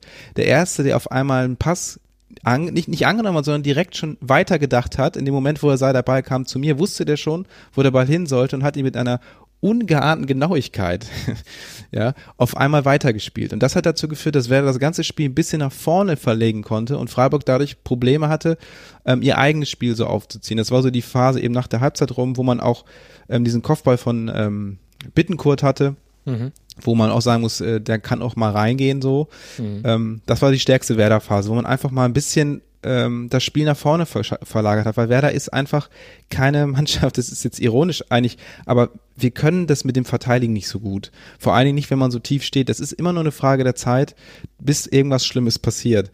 Ähm, die Abstimmungen passen einfach nicht. Der Rückenspieler raus, die nie rausrücken dürfen, ist wie bei diesem 2-0 von Freiburg. Da stehen auf einmal, sind auf einmal, man steht zwar mit, mit 20 Leuten am Strafraum, aber trotzdem hat man keinen Zugriff. Und das ist ja auch letztes Jahr schon das Problem gewesen. Also Werder muss da halt aufpassen. Ja, je, je tiefer wir hinten reinrücken, ähm, desto schwieriger machen wir uns das eigentlich selber, weil wir uns, weil der Weg zum Tor schwierig wird. Und das ist eigentlich, wir haben, wenn wir Potenzial in dieser Mannschaft haben, dann eher noch vorne.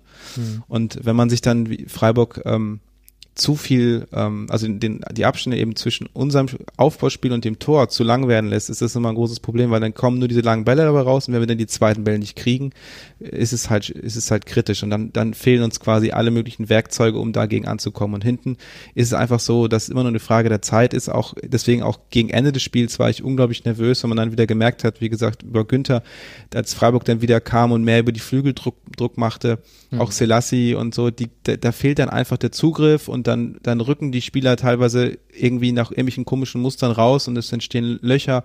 Der Ball kann hinten an die Grundlinie gespielt werden. Das ist immer kritisch. Und ähm, deswegen muss ich insgesamt sagen, habe ich das von Kofeld nicht so ganz nicht so ganz verstanden, warum er dann so ein bisschen irgendwann äh, Mitte der zweiten Halbzeit so ein bisschen den Dampf wieder rausgenommen hat, hat ein bisschen gewechselt, da war auf einmal der Druck wieder raus, Werder stand wieder ein bisschen wie dann auf einmal ähm, weiter hinten und das als Toprak dann kam und das ähm, hat insgesamt jetzt nicht unbedingt zu einer Verbesserung der Situation geführt. Natürlich mhm. will man mit einem Punkt, aus Bremer Sicht ist man halt natürlich extrem zufrieden. Aber es ist schon, wo man sich halt so fragt, ähm, der Fußballlehrer Kofeld, so hoch gelobt, wie er überall ist, aber ähm, das ist dann schon dafür, dass wir eben halt nicht die individuelle Klasse haben, wie sie andere Vereine haben, dann schon ein bisschen schwierig, wenn man dann alleine auf das Pferd langer Ball und also beziehungsweise nur auf zweite Bälle setzen das war einfach für den Ansatz ein bisschen wenig, weil der Anspruch muss natürlich sein, solche Spiele auch irgendwo zu gewinnen. Dann wiederum der Kompromiss, man will natürlich auch punkten. Aber ich ähm, fand es halt wieder ein bisschen dünn und man muss auch einfach sagen, wenn Freiburg die Chance besser ausspielt, dann reden wir jetzt hier nicht über irgendwie einen guten Saisonstart in dem Sinne, sondern dann äh, hast du da vielleicht auch zwei, drei, hättest du durchaus kriegen können. Ne? Also von daher bin ich da so ein bisschen ja. hergerissen. Also ehrlich gesagt, ganz so kritisch sehe ich es nicht. Also ich fand es interessant, dass äh, Florian Kofeld nach dem Spiel gesagt hat, es war von Anfang an der Plan, zwei Systeme zu spielen gegen Freiburg. Und das dritte hinten raus, also ich denke, damit meinte dann dieses 5-4-1, wo dann auch Toprak auf einer Sechserposition war, wenn ich mich richtig erinnere. Hm. Habe es mir leider nicht aufgeschrieben, komischerweise. Ähm, das hätte man ja auch nicht trainiert gehabt. Äh, und da haben ja auch viele Zuordnungen nicht gestimmt. Also das fand ich schon mal ganz interessant, weil das jetzt auch ein Ansatz ist, den gar nicht so viele Mannschaften meiner Ansicht nach wählen, dass man von Anfang an sagt, wir werden auf jeden Fall zwei Systeme spielen, weil wir auch wissen, der Gegner äh, hat da manchmal Probleme, sich umzustellen. Das finde ich ist eine typische Freiburger Krankheit in Anführungszeichen, dass sie sich manchmal von einfach nur Zuordnungen auf dem Flügel schon rausnehmen lassen aus einem Spiel. Das gab es in der letzten Saison vor allem in der Rückrunde häufiger zu sehen. Das fand ich einen interessanten Ansatz. Und ja, das stimmt natürlich, Fokus auf lange Bälle und der Weg zum gegnerischen Tor war zu weit, weil dafür fehlen halt ehrlich gesagt auch die Spielertypen. Also klar kannst du einen Sargent und einen Füllkrug mal mit einem langen Ball schicken, aber musst dich halt auch nicht wundern, wenn Heinz und Lienhardt das ablaufen. Also das, das, und, und so richtig hat man da nicht so wirklich die Bereiche von Günther und Schmid attackiert. Das hätte ich noch ein bisschen mehr erwartet eigentlich, dass man da häufiger im Umschalten auf eine Seite rausschiebt und dann den diagonalen Ball dahin spielt. Aber vielleicht war das auch Plan und Freiburg hat es auch einfach gut verteidigt. Das fand ich ein bisschen schwer jetzt anhand dieses einen Spiels zu beurteilen. Was ich aber sehr positiv fand, war die Haltung nach dem 0 zu 1 und nach dem nicht gegebenen 0 zu 2. Denn also dieses 0 zu 1, Ecke kurz flach auf Petersen ausgeführt, die rutscht dann durch zu Höhler und dann gut ein bisschen glücklich ist 1 zu 0, aber es war schon wieder so ein typisches Eckball-Gegentor, wo du dir denkst, als Werderaner, meine Güte, was soll denn das denn schon wieder? Also, dass Freiburg gerne mal kurz auf Petersen spielt, ist jetzt auch wirklich keine Neuigkeit. Und, und dann fällt eben das 0 zu 2, wird dann zurückgenommen wegen Abseitsposition und ja, natürlich kommt die Reaktion über einen, über einen Fehler Freiburgs und eigentlich die meisten Chancen waren, waren bei der Entstehung ähm, hatten sie ihren Ursprung in Ballverlusten von Freiburg, aber trotzdem fand ich, dass die Haltung von Werder da eine gute war und dass man da auch die richtigen Anpassungen vorgenommen hat, da hat man etwas entgegengehalten gehabt. Und das hätte ich in der letzten Saison so noch nicht erwartet. Und das fand ich sehr positiv von Werder. Und ich weiß jetzt nicht, woher das kommt, ob das mit Fitness zu tun hat, ob das mit den Spielern zu tun hat, ob das vielleicht auch damit zu tun hat, dass man jetzt eben schon sieben Punkte hat und eben zum Zeitpunkt des Spiels auch schon sechs Punkte hatte. Also nicht immer gleich das Gefühl hatte, wir rennen hier quasi einer Katastrophensaison hinterher, die wir irgendwie ausbügeln müssen. Aber das fand ich war schon sehr positiv. Da hätte ich ehrlich gesagt auch gedacht, dass du das äh, positiver siehst, Basti. Ja, also ich wollte es jetzt also auch nicht zu negativ darstellen, aber es war halt schon, ähm, ich glaube, das, was die Mannschaft da mal mitgenommen aus der letzten Saison, ist schon, dass die nicht sich so leicht mehr verunsichern lassen. Das stimmt schon, wobei man im ersten Spiel in Berlin war das noch phasenweise so.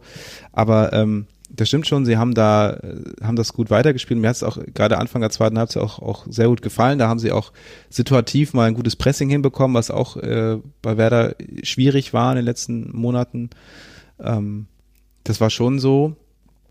Aber ähm, es ist einfach immer noch so, dass dieser, dieser, ähm, der, dieser Zugriff, auch, auch mal Ballbesitzphasen zu generieren und all das, ähm, würde halt dieser Mannschaft extrem helfen. Und mir ist es dann einfach manchmal, gerade auch in dieser Anfangsphase, wenn immer nur diese langen Bälle hinten rausgespielt werden ähm, und man immer die zweiten Bälle dann nicht bekommt und ähm, das Spiel immer hektischer wird und immer unordentlicher, ähm, fehlt es mir dann einfach immer noch so ein bisschen, dass dann da Ballbesitz mal eingestreut wird, dass man da, das, das Tempo rausgenommen wird und nicht dann aus der einen hektischen Situation die nächste hektische Situation entsteht.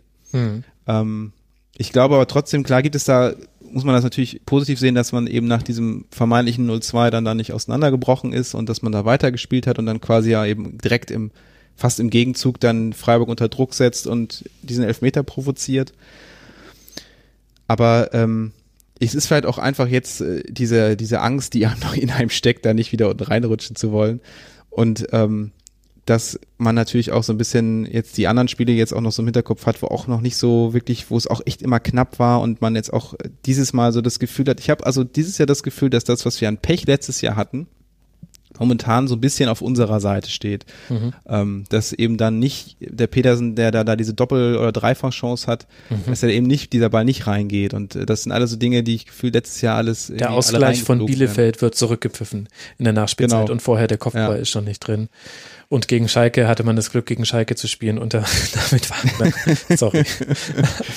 ja. Ja, ja, genau. Das sind so Situationen, die irgendwie das Gefühl, das ist ein bisschen unterscheidet. Spielerisch ist das natürlich schwierig. Du konntest was ja große Wellen geschlagen hatte, war ja dieses Thema, dass man vor der Saison sagt, ja, ja, also die Sechser-Position da, da holen wir jemanden. Den Eras, der war nur für die, also der ist auch gut, aber wir holen noch jemanden. Und dann am Ende kommt keiner und sagt, ja, ja, das war der Plan. das ist so ein bisschen ah, unglücklich kommuniziert, das Ganze. Ähm, ich glaube so, dass die ja. Mannschaft schon irgendwie in sich, ähm, so wie sie dasteht, jetzt in Ordnung ist. Ähm, aber natürlich ist es trotzdem alles noch sehr, sehr wackelig und ähm, man hat noch nicht so richtig das Gefühl, dass da ein, ein, ein Plan da steht, sondern es ist immer noch dieses eher reagierende, wie du schon sagst. Man geht mit zwei Systemen rein, versucht den Gegner eher durch, ich sage mal, durch, äh, durch diese Umstellung taktisch irgendwie so ein bisschen herauszufordern und die zu verwirren. Aber ich glaube, man auf, ich weiß ja nicht, inwieweit, also wie nachhaltig das alles ist. Und natürlich sieben Punkte sind jetzt schön und gut, aber es geht ja jetzt vor darum, dass wir nach 34 Spieltagen irgendwie dastehen, dass wir eben ohne Sorge sind, weil wir müssen irgendwie am Ende der Saison Davy Selke kaufen. so. ähm, und ich hoffe, dass wir das müssen, weil das andere würde ja bedeuten, dass wir absteigen. Und das will ich natürlich auf gar keinen Fall. Und deswegen ist es mir, ist es ein, wieder ein richtiger Schritt gewesen gegen Freiburg. Man hat den Rückstand irgendwie überstanden und so, aber es ist halt einfach immer noch zu viel auch teilweise einfach auch auf dem Glück oder dem Pech der, der Gegner basierend, dieses, diese mhm. Leistungssteigerung im Anführungszeichen vielleicht zu letztem Jahr. Und da muss einfach noch was kommen, weil sonst wirst du Probleme bekommen irgendwann, wenn du die Ergebnisse nicht mehr bekommst. Äh, nämlich ähm, umzuschalten, zu sagen, wir haben ja eine spielerische Basis und die fehlt mir einfach noch so ein bisschen. Ja, aber genau das ist ja so ein bisschen, also du sagst ja, da ist viel, was nicht geplant ist. Ich glaube eher, dass es fast umgekehrt ist und das äh, zu viel Plan. dahinter steckt und äh, zu wenig Basics irgendwie beachtet werden. So ein bisschen Abitur machen und in der Grundschule nicht aufgepasst haben. Mit drei verschiedenen Spielsystemen reingehen und keine Ahnung, was für Ideen sich gemacht, aber so äh, Kleinigkeiten wie einfach auch mal ein direktes Spiel. Das, das kannst du doch im Training, gibt doch nichts, was du besser üben kannst als Spielformationen mit direkten Pässen. So und so Basics werden irgendwie, denen wird nicht so viel Beachtung geschenkt aber stattdessen habe ich ausgefeilte äh, Systemideen, wie ich umstellen kann, wer dreimal die Position wechselt. Weiß ich nicht, ob das äh, momentan das Richtige ist. So mit äh, Fußballmathematik daran zu gehen. Nee, das ist ein ganz großes Problem, das stimmt, da gebe ich dir absolut recht. Und das ist halt dieses, diese ganze ähm, Kofeld-Geschichte halt, ne? Man hat das Gefühl so, der versteht das, dieses Spiel halt sehr, sehr, sehr gut und das ist doch das, was man einem ständig um die Ohren gehauen bekommt als Fan. Mhm. Aber man hat manchmal das Gefühl, auch letztes Jahr schon gehabt, dass die Mannschaft das aber gar nicht so, also dass er sehr, sehr viel verlangt und ähm, das auch positiv irgendwie rüberbringt der Mannschaft gegenüber, die das auch irgendwie umsetzen will dass sie aber letztes Jahr vor allen Dingen auch irgendwie ein bisschen an sich selber und diesen ganzen Vorstellungen über sich, wir spielen hier jetzt äh, eben herausragenden Fußball, letztes Jahr Europa League, dieses Jahr wollen wir da wieder hin und äh, eben auch in diesem ganzen Korsett und dann machen wir dies, mhm. machen wir das, dass da manchmal wirklich diese Kleinigkeiten das sind, wie du schon, da muss ich absolut recht geben, die irgendwie einen in den Wahnsinn treiben. Das ist nämlich eben dieses zweite Bälle sichern, die, das direkte Spiel, dass man eben einfach nicht immer den Ball ständig durch, durch diese Risikopässe verliert und dass Kofeld da schon sicherlich eine Rolle spielt dass er vielleicht mancher daran beraten wäre, einfacher zu denken in dem, was er von der Mannschaft will und was er dann umsetzen will. Auf der anderen Seite definiert ihn das natürlich auch als Fußballlehrer, dass er das so für sich haben möchte.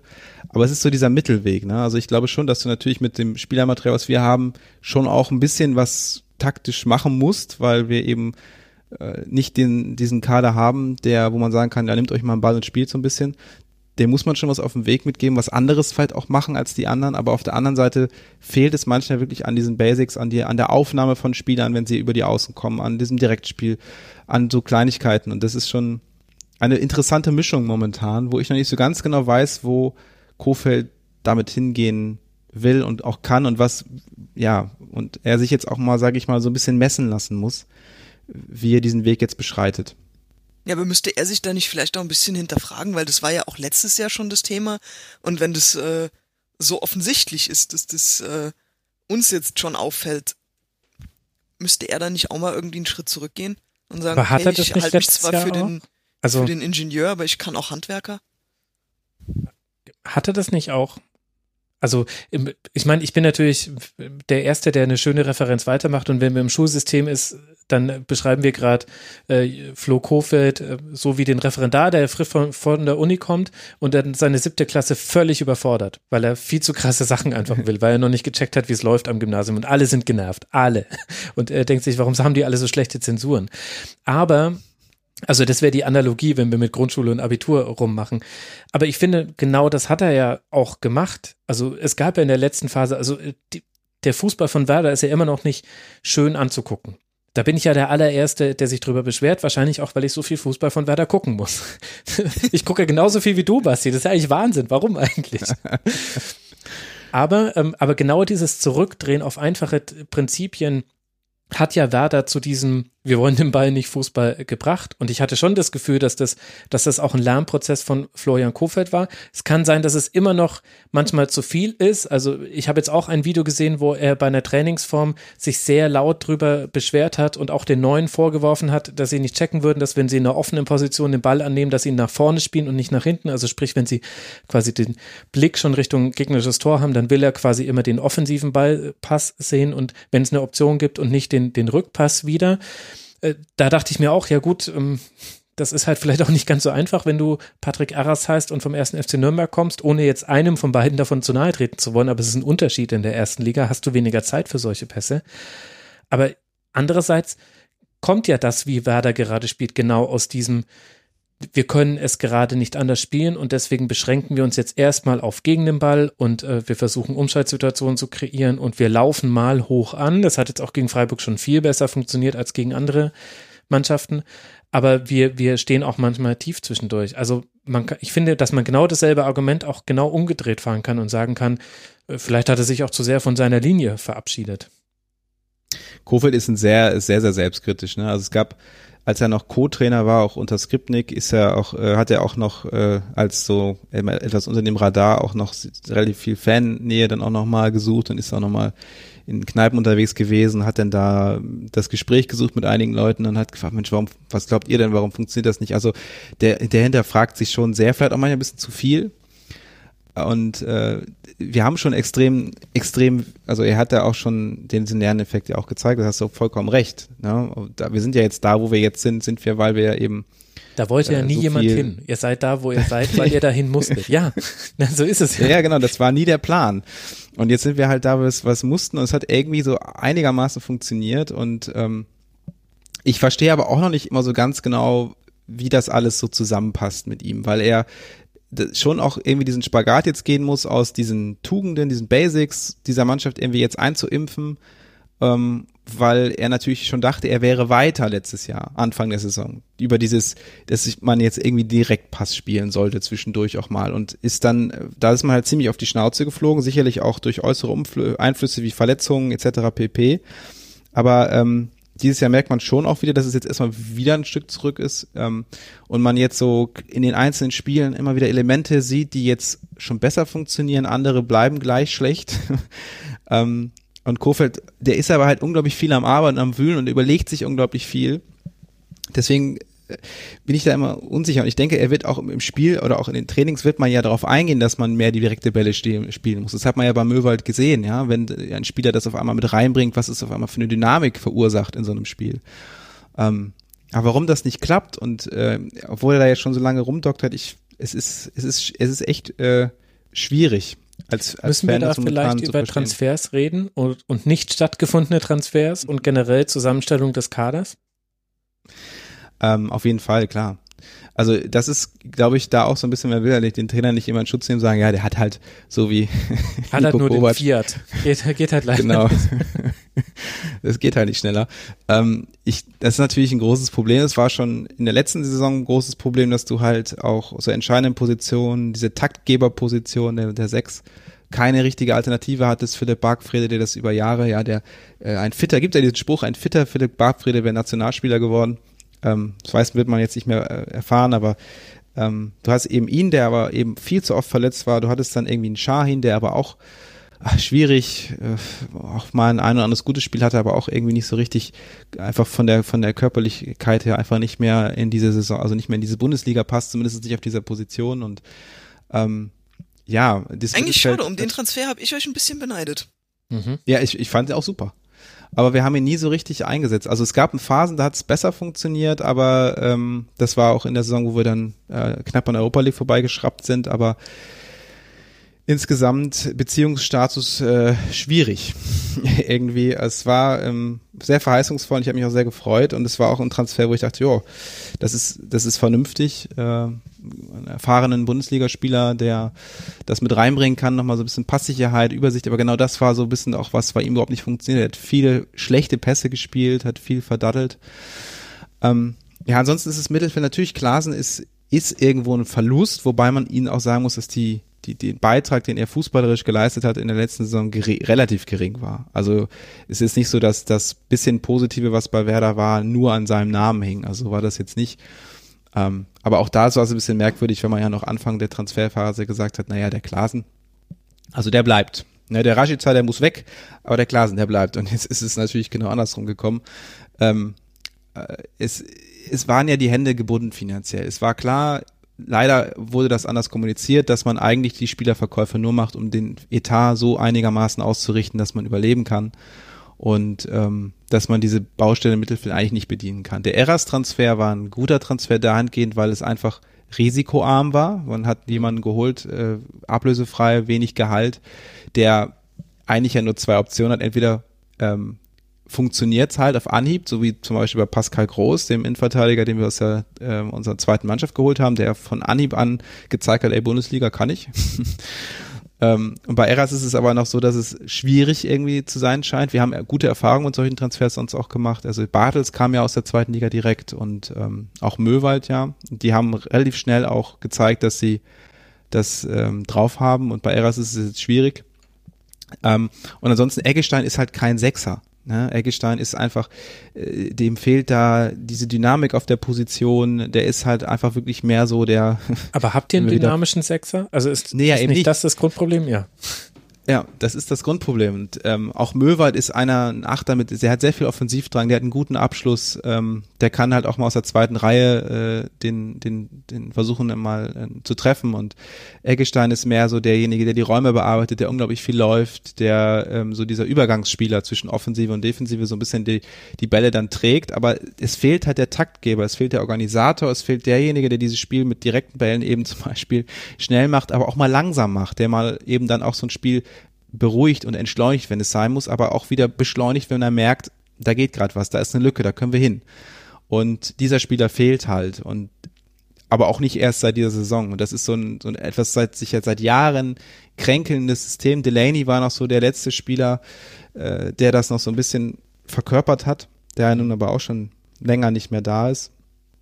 Und das ist so ein bisschen das Problem. Und aus der Innenverteidigung heraus, äh, Moisander war jemand, der starke Bälle hinten rausgespielt hat, der momentan aber eher zweite Wahl ist, weil er einfach so vom Stellungsspiel her nicht mehr so den, den, den Zugriff findet, der hinten auch zu viele Fehler einfach auch macht. Und da ist man momentan mit Velkovic und Friedel besser aufgestellt. Denen fehlt aber so ein bisschen dieses ja, dieser Spielaufbau als Innenverteidiger heraus und auch die Außenverteidiger. Wir haben jetzt niemanden, den man äh, wie Philipp Lahm einst oder Joshua Kimmich dann ähm, quasi als Sechser oder Außenverteidiger einsetzen kann, ähm, solche Leute, also weder Selassie noch Augustinsson eignen sich wirklich als, als Sechser, dass man die mal so reinziehen kann im Spielaufbau.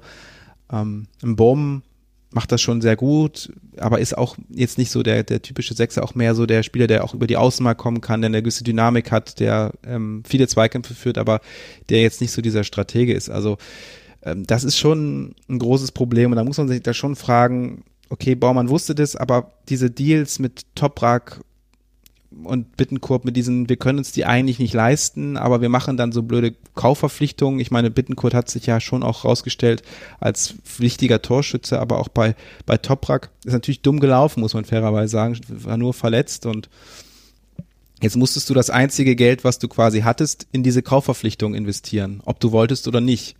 Und nächste Sommer kommt jetzt das nächste Problem eben mit Davy Selke. Und das ist jetzt irgendwie, man kann irgendwie drüber lachen, aber es ist halt für einen Verein wie Werder richtig scheiße. Mhm. Weil ähm, der jetzt eben nicht eingeschlagen ist und ähm, jetzt momentan eben hinter Füllkrug, deutlich hinter Füllkrug steht und auch den Kampf aktuell gegen Sargent nicht für sich entscheiden kann. Und dann soll der dann halt für eine, ich glaube, äh, knapp, weiß ich nicht, zehn, irgendwas um die zehn Millionen Euro muss er dann verpflichtet werden. Und wenn du dieses Geld eigentlich dafür brauchst, um ähm, eben das Mittelfeld mal stabil zu gestalten, um so eine vernünftige Achse zu haben, in der sich so ein Spiel auch entwickeln kann. Das ist, äh, ja, ist, ist Corona natürlich, jetzt hat das nicht unbedingt verbessert, diese finanzielle Situation, die vorher okay war, ist jetzt halt wirklich katastrophal geworden, muss man sagen. Aber ähm, ja, jetzt ist es halt ja. am, am Coach gelegen, aus dem Material, was man dann hat, ein etwas zu formen, was, was ähm, bestehen kann. Wir müssen jetzt hier nicht äh, wie gesagt, die diese ganz hochgetrabene Fußballkunst zeigen. Es kommt auf die Basics drauf an, da gebe ich euch absolut recht. Und die kommen, glaube ich, so nach und nach in diese Mannschaft rein. Aber es ist noch ein langer Weg.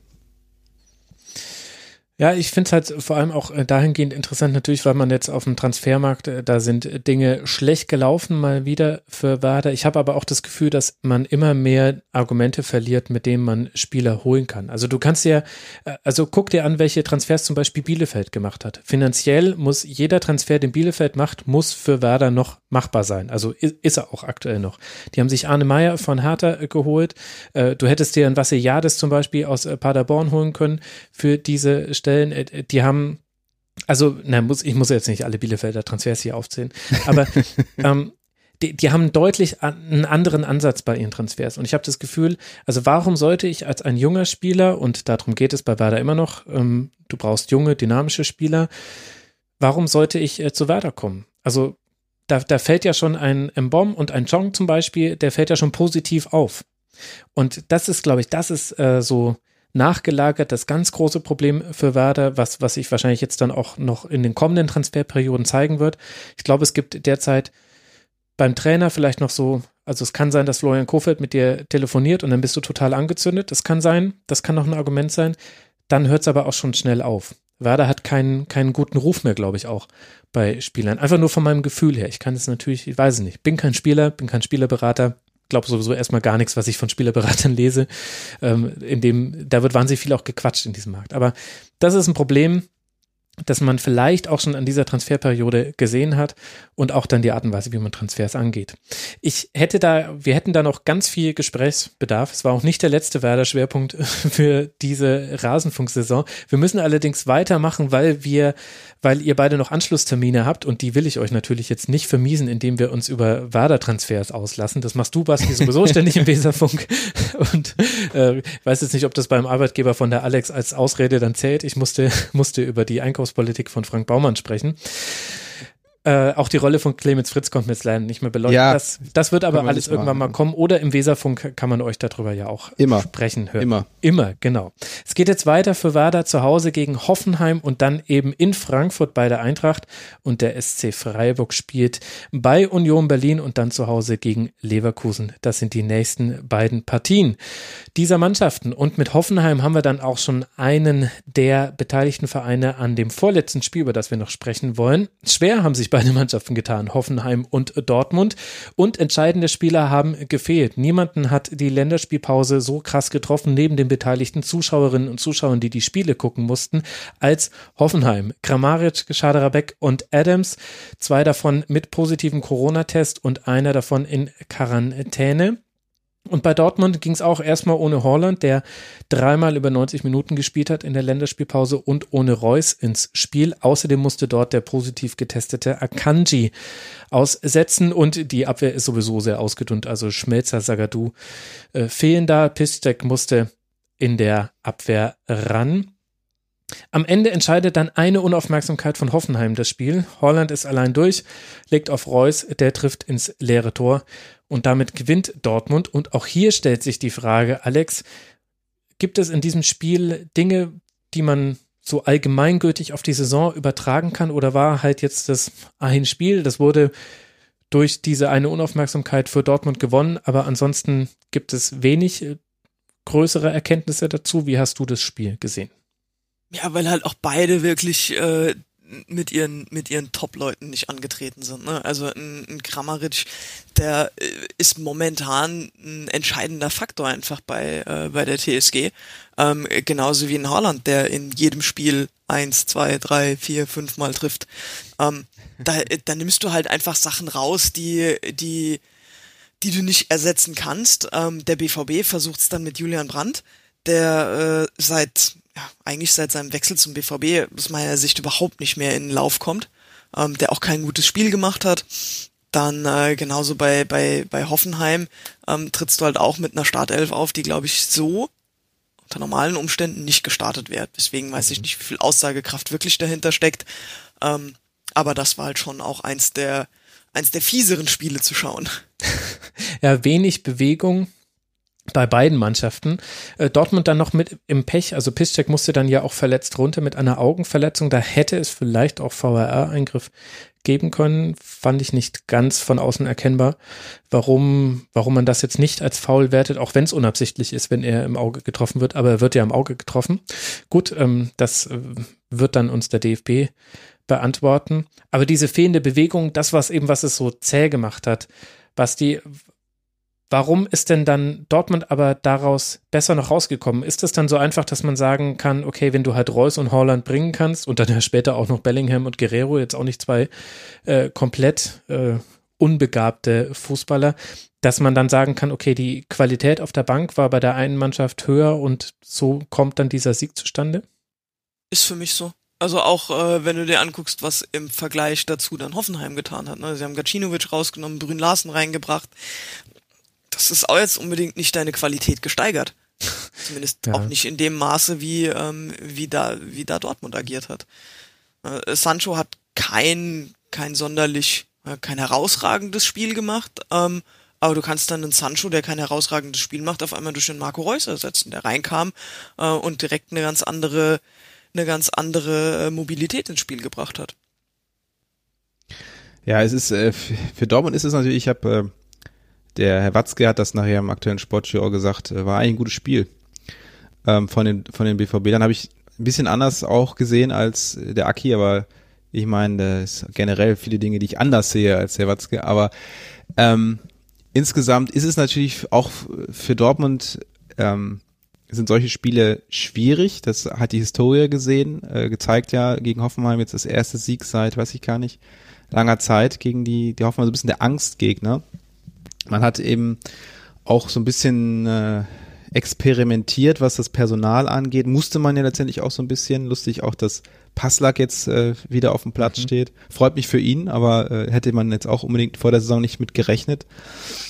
Ähm, von daher ähm, ist es tatsächlich auch, glaube ich, äh, ganz klar, die, die, die Qualität des Spiels an sich war relativ ausgeglichen. Das hat ähm, Oliver Baumann auch so gesagt, dass sich das auf dem Platz so angefühlt hat, dass letztendlich mit den Wechseln das Ding entschieden worden ist, dass der BVB dann einfach, und das ist es dann auf dem Niveau, die spielen halt alle, egal wer in diesem Kader ist, die können einen vernünftigen Ball spielen. Es ist dann relativ egal, wer da spielt. Aber äh, man hat natürlich dann in der Spitze schon auch, da variiert es dann. Ja? Und mhm. es ist dann schon auch nochmal ein Unterschied, wenn du dann bei etwas müden Beinen Leute wie Reus und Haaland reinbringen können, die ja einfach über so viel Dynamik nochmal verfügen, dass du dir, glaube ich, als Defensivspieler auch nur denkst, boah, muss das sein? Ja, vor ähm, allem hat ja Reus diese Dynamik auch gezeigt. Also die ganze Zeit habe ich darauf gewartet, wann läuft denn jemand mal hinter die Kette? Also wann, wann macht er denn überhaupt mal diesen Pass möglich, der nicht gespielt wurde? Und das war nur Reus. Reus kam rein und auf einmal war es so, wie man das halt macht gegen einen Gegner, der, also Hoffenheim hatte ja, entweder haben sie hoch rausgeschoben oder sie standen sehr tief. Also du musst sie, du musstest sie aber immer in Bewegung bringen. Und Reus war der Einzige, der es gemacht hat. Und, äh, und, und das fand ich so interessant. Also nicht nur die Qualität des Spielers, sondern auch die Spielanlage bei Dortmund hat sich verändert. Und das finde ich echt interessant, dass das immer noch so ist, dass gewisse Elemente im Spiel nur mit gewissen Spielern da sind. Das, das ist noch nicht spielerunabhängig, dieser Fußball, den Favre da den Dortmundern beigebracht hat. Das, das ist mir total aufgefallen. Ich glaube natürlich auch, dass Reus natürlich auch ein Spieler ist, der durch diese Erfahrung, die er einfach auch hat im Vergleich zu Reina und auch Sancho und auch Brandt, einfach sowas besser auch schon fühlt und sieht in solchen Spielen und auch einfach mhm. besser versteht schon, als es äh, die, die jungen Hüpfer da vorne können. Bei Jörn Brandt bin ich übrigens auch, also ich hoffe, dass der weiterhin so die Karriere so ein bisschen in Stocken gerät, weil der ist ja gebürtiger Bremer und vielleicht wird er dann irgendwann mal erschwinglich. Cool, der nächste alternde ehemalige Bremer, den du ja. zurückholt. Viel Erfolg damit. Also Basti, du, wenn du Sportdirektor wärst, ging es ja auch. Das genau ist noch nie schiefgegangen. Das hat bislang immer funktioniert. Ah. Ja, was ich interessant fand in diesem Spiel, aber aus taktischer Sicht war schon noch eine Besonderheit mit dabei, nämlich dass Hoffenheim im Aufbau mit einer Viererkette gespielt hat und äh, gegen den Ball mit einer Fünferkette. Das war dann, äh, je nachdem, wie Rudi sich äh, positioniert hat, was dann eben eine Viererkette oder eine Fünferkette. Das fand ich ganz interessant, weil das machen gar nicht so viele Mannschaften, weil du hast natürlich auch so kritische Momente, wo du dann vielleicht auch mal mit einer, mit einer Restverteidigung stehst, die, die so jetzt nicht damit gerechnet hat, dass sie äh, verteidigen muss. Aber das fand ich eigentlich auch relativ schlau, weil ja Dortmund in der Regel nicht hoch anläuft. Also das haben sie phasenweise mehr gemacht in dem Spiel als sonst, aber in der Regel hast du nicht so den ganz großen Stress gegen den BVB. Die wollen eher in ihrer Grundordnung stehen und sind ja selber so stark nach Umschaltsituationen, dass sie eigentlich ganz gerne auch ein bisschen Wiese vor sich haben in nach Ballgewinn. Und das, das war noch interessant mit anzusehen, war jetzt aber nicht so, dass das jetzt irgendwie ein X-Faktor gewesen wäre. Das ist eher halt so eine Beobachtung an die an der man sich erfreuen konnte. Und dann gab's halt Konter über Gacinovic. Da musste ich oft an dich denken, Alex, weil ich ja wusste, dass, dass ich mit dir noch über dieses Spiel sprechen würde. Aber die Konter über Gacinovic, also wenn er nicht auf ein leeres Tor zuläuft, dann kommt weniger bei rum, um so zu sagen. Ja. Ich hatte, ich hatte ein bisschen Sorge davor gehabt, ne? weil bei der Eintracht war es immer so, dass ich mir Jahr für Jahr gedacht habe, kommt dieses Jahr, ich glaube, dieses Jahr schafft er seinen Durchbruch. Der bringt ein bisschen mehr Ruhe jetzt mit rein, ist auch älter geworden, dieses Jahr wird's. So, und dann dachte ich mir so, okay, zu Hoffenheim, ich werde mir in den Arsch beißen diese Saison, weil bei Hoffenheim wird genau das passieren, was ich mir Jahr für Jahr bei der Eintracht passiert habe. Aber, vielen Dank, lieber Fußballgott, es passiert nicht. Zumindest bisher noch nicht. Ja. Das ist so diese Urangst, die man hat, wenn ein Stürmer seinen Verein wechselt, dass er auf einmal in dem anderen Verein äh, alles kaputt schießt. Ja, das genau. Ist, wird immer so ja. bleiben. Vor allem, vor allem, wenn er dann eingewechselt wird gegen deinen ehemaligen Verein. Man, man kann es aber auch umgedreht haben. Ich weiß noch, wie ich beim Champions League Finale 2012 dachte, als Mario Gomez, der ja völlig aus dem Spiel genommen wurde in der Partie, als der rausging und Nils Petersen kam, der ja damals von Cottbus gewechselt war zu Bayern, da dachte ich mir, der wird's jetzt machen. Und das wird die Geschichte sein, dass Nils Petersen äh, der jetzt so keine Übersaison gespielt hat äh, bei den Bayern, dass dieser eigentlich so gar nicht zu Bayern passende Spieler also das meine ich positiv, auch vom Charakter her sehr positiv, nicht zu Bayern passende Spieler, dass der jetzt den Champions League Sieg macht. Ja, also manchmal täuscht dann da aber auch die eigene Einschätzung. Gut. Für Hoffenheim geht's jetzt weiter. Zu Hause gegen Roter Stern Belgrad und dann in Bremen bei Werder. Der Borussia, der Borussia Dortmund spielt jetzt dann gegen Lazio Rom auswärts. Und dann zu Hause das Derby gegen Schalke 04. Und damit haben wir noch eine Partie, über die wir sprechen wollen, an diesem vierten Spieltag der Bundesliga. Und äh, das war nicht wirklich ein Leckerbissen zwischen Augsburg und Leipzig, lag aber vor allem an einer Mannschaft und hat ja bei dieser Partie auch schon fast Tradition. Am Ende entscheiden Einzelaktionen über das Spiel, das damit aber seinen verdienten Sieger in jedem Fall findet. Angelino entwickelt sich zum Spezialisten für Kopfbälle und trifft so zum 1 zu 0. Pausen erholt, erhöht dann mit dem wunderbaren Volley-Schuss, das war sein erster Ballkontakt nach Einwechslung in den Winkel zum 2 zu 0. Und das war es dann. Ich stelle jetzt nicht die Frage nach den Eindrücken, die bleiben oder welche Erkenntnisse man gewinnen kann, sondern ich gehe mal rein mit einer These. Alex, ich finde, es gibt aktuell keine bessere, stärkere Mannschaft als Raba Leipzig in der Bundesliga. Tut dir das nicht schon im Mund weh, während du diesen Satz aussprichst?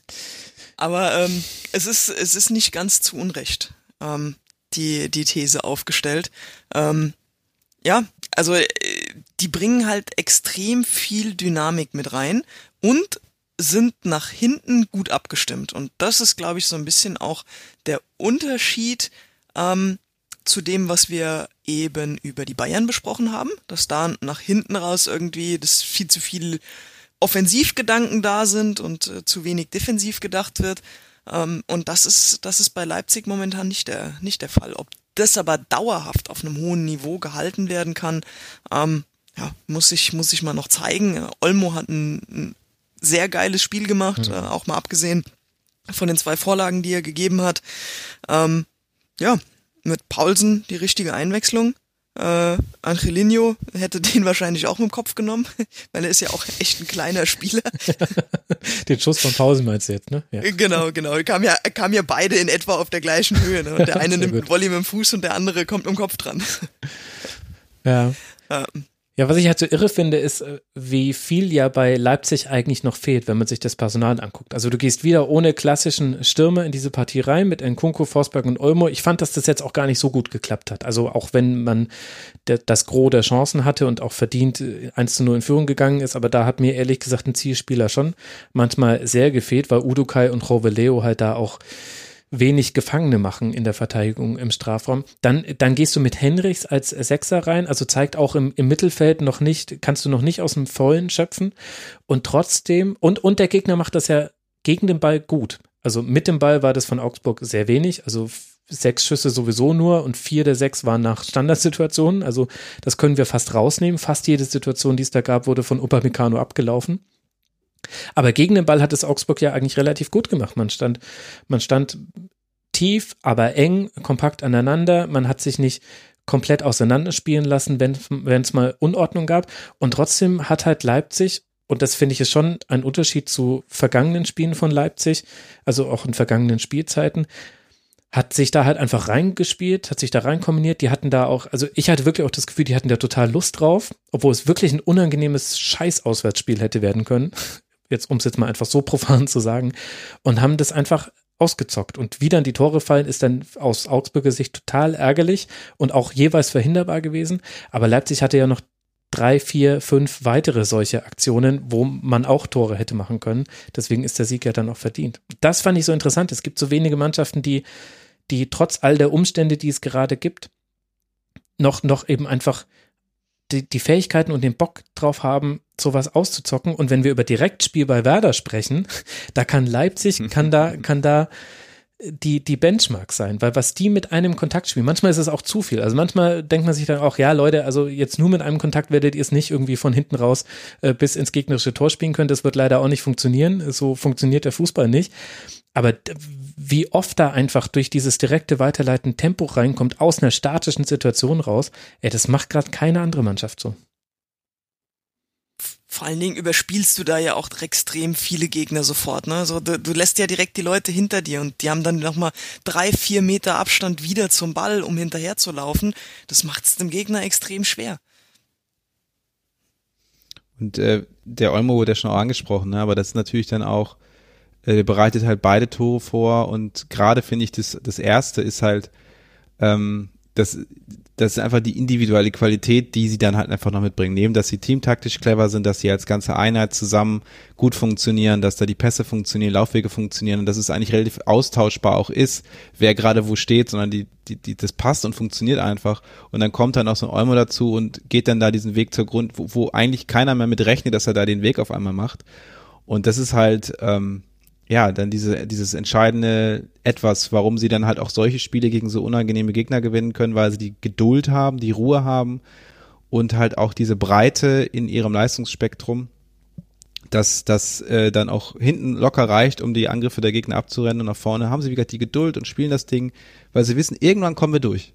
Und das ist halt auch etwas, wo ich großen Respekt vor habe, weil viele Mannschaften dann irgendwann anfangen, ungeduldig zu werden und dann ähm, vor, vor schnelle Abschlüsse machen oder dann irgendwie schnell auch anfangen, dann mal lange Bälle zu spielen. Aber die spielen das wirklich mit einer Seelenruhe weiter, weil sie dieses Selbstvertrauen haben zu wissen, der fällt schon irgendwann rein. Und dann kommt halt, wie gesagt, noch dazu, dass sie dann natürlich auch, äh, wen sie dann einwechseln, Posen, Kläuber, das sieht natürlich auch, äh, ja, also das ist natürlich dann auch ähnlich wie beim BVB dann, ähm, oder auch dann bei Bayern einfach auch, da kannst du dann natürlich dann auch als Augsburger nur mit den Schultern zucken und sagen, ja gut, was willst du machen, ne? Ja, ja. Ja, ich meine, also genau, das ist natürlich ein richtiger Hinweis. Die Qualität ist natürlich immer noch enorm. Also das ist jetzt hier keine Cinderella-Story, aber das wissen ja sowieso alle Hörerinnen und Hörer des Rasenfunks. Und wir müssen jetzt auch nicht immer über das Konstrukt reden, äh, auch wenn manchen da wahrscheinlich die Galle hochkommt, wenn ich taktisch dann mal äh, Leipzig lobe. Aber auf der anderen Seite, das, was du nämlich genannt hast mit, mit, mit den langen Bällen, dass die, dass die da nicht kommen, das war ja genau der Plan von Augsburg. Also wahnsinnig viel Langholz mit dabei und du hast halt in dem Spiel gesehen, ich glaube, das Dortmund-Spiel hätte ähnlich laufen können für Augsburg, wenn einfach das Tor nicht gefallen wäre nach der Standardsituation in der ersten Halbzeit noch. Ich finde, das war in ganz großen Teilen ein ähnliches Spiel, jetzt auch kein schlechtes Spiel, aber ich finde, gegen solche Gegner legt Augsburg schon sehr darauf an, dass man einfach irgendwie durchkommt, was du halt eigentlich aber nicht erwarten kannst. Also mir waren die zu tief, das war zu wenig zu wenig Umschaltmomente überhaupt. Äh, also allein die durchschnittliche Positionierung von, von Upamecano und Heißenberg war auf oder vor der Mittellinie. So tief stand Augsburg in diesem Spiel. Und ja, also will es jetzt nicht komplett schlecht machen, weil es ist auch schwer, das ist mir schon klar. Aber ähm, da hat Augsburg auch wirklich drauf gehofft, dass da der Fußballgott auch auch wieder mitspielt und, und vielleicht halt Leipzig eben dann unruhig wird und, und zappelig und wieder mit ihren gechippten Bällen anfängt, die sie dann manchmal spielen. Aber das haben sie halt diesmal nicht gemacht. Ich habe das Gefühl, es wird auch immer mehr eine Nagelsmann-Mannschaft in diese, in, in diesem Aspekt, dass es, dass sie immer alles klar versuchen zu spielen. Und dann übertreiben sie es manchmal, aber die Pässe an sich sind immer klar gespielt. Es sind keine Solarifari ohne Druck, äh, halb hoch irgendwie auf, äh, ich muss ihn erstmal stoppen und dann kann ich ihn weiterspielen, Pässe, sondern die kommen jetzt die kommen jetzt irgendwie zackiger, klarer, direkt in den ballfernen Fuß, dass du es mit deinem Fuß, äh, dass du es direkt annehmen und weiterspielen kannst in der flüssigen Bewegung. Das sieht jetzt irgendwie besser aus. Die haben halt auch was, was kaum eine andere Mannschaft hat, was ihre Konstanz an Spielern angeht. Ne? Also hm. ähm, Halstenberg, Klostermann, Orban, das sind jetzt auch alles Leute, die schon seit Monaten, Jahren in der Konstellation zusammenspielen und das hat natürlich auch einen Effekt. Und so langsam kommt ein Element dazu, was Leipzig bislang immer so ein bisschen äh, weggeschoben hat, nämlich Spieler jenseits der 25. So, das ist halt auch ein bisschen Erfahrung, die sich mittlerweile einschleicht und äh, da dann drauf zu hoffen, dass genau in der äh, in der Dreierkette sich hinten die Fehler einschleichen, ist ein gewagtes Spiel. Mhm. Ja. ja. Aber Augsburg und Herrlich ist auch so eine, also muss man, finde ich auch sagen, ist, also sie machen es einem, den neutralen Zuschauer auch so schwer wie es geht, diese Mannschaft zu mögen.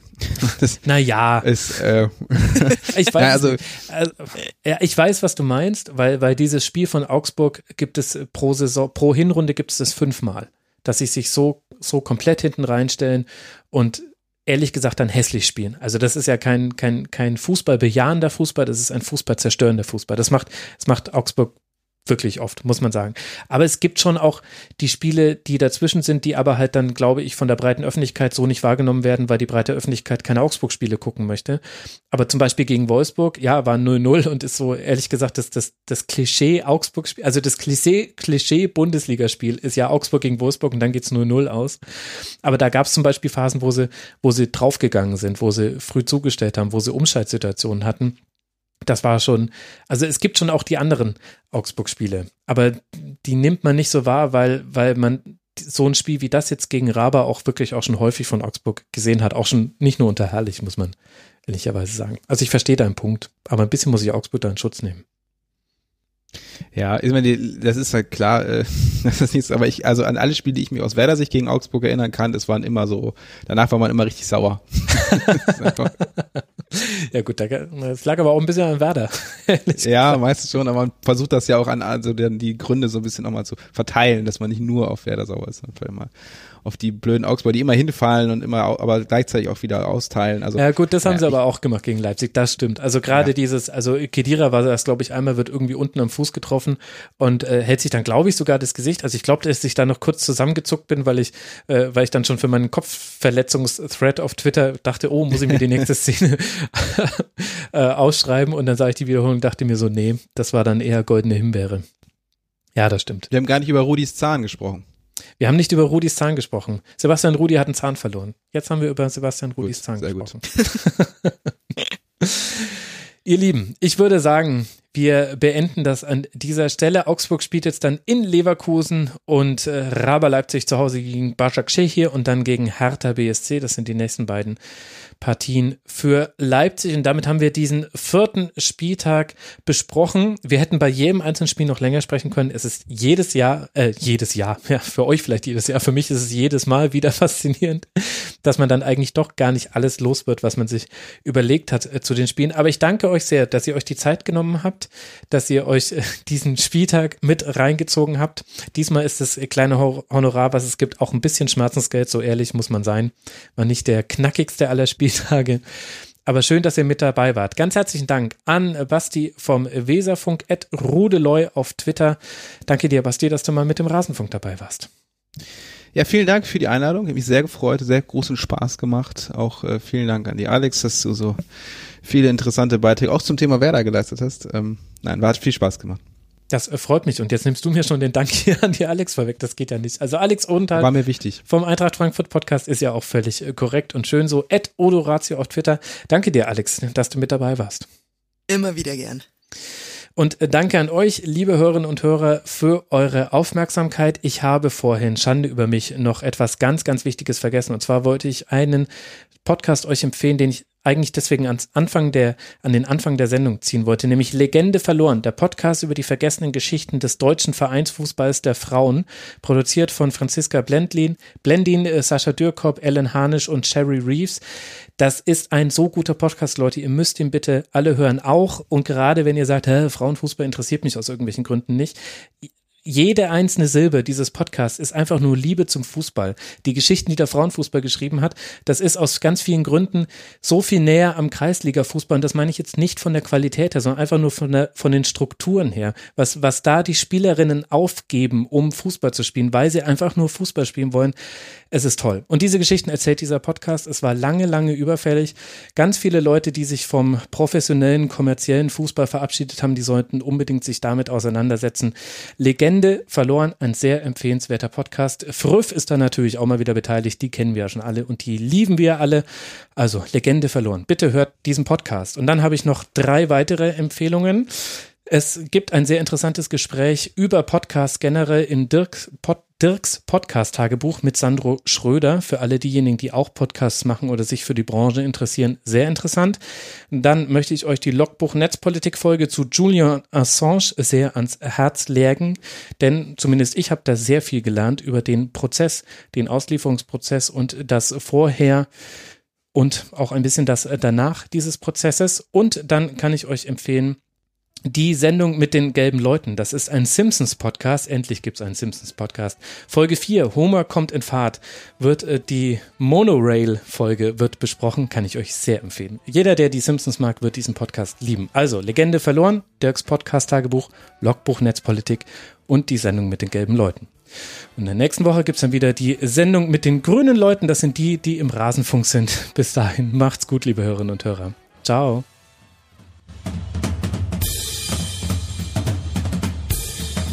Das war die Rasenfunk-Schlusskonferenz.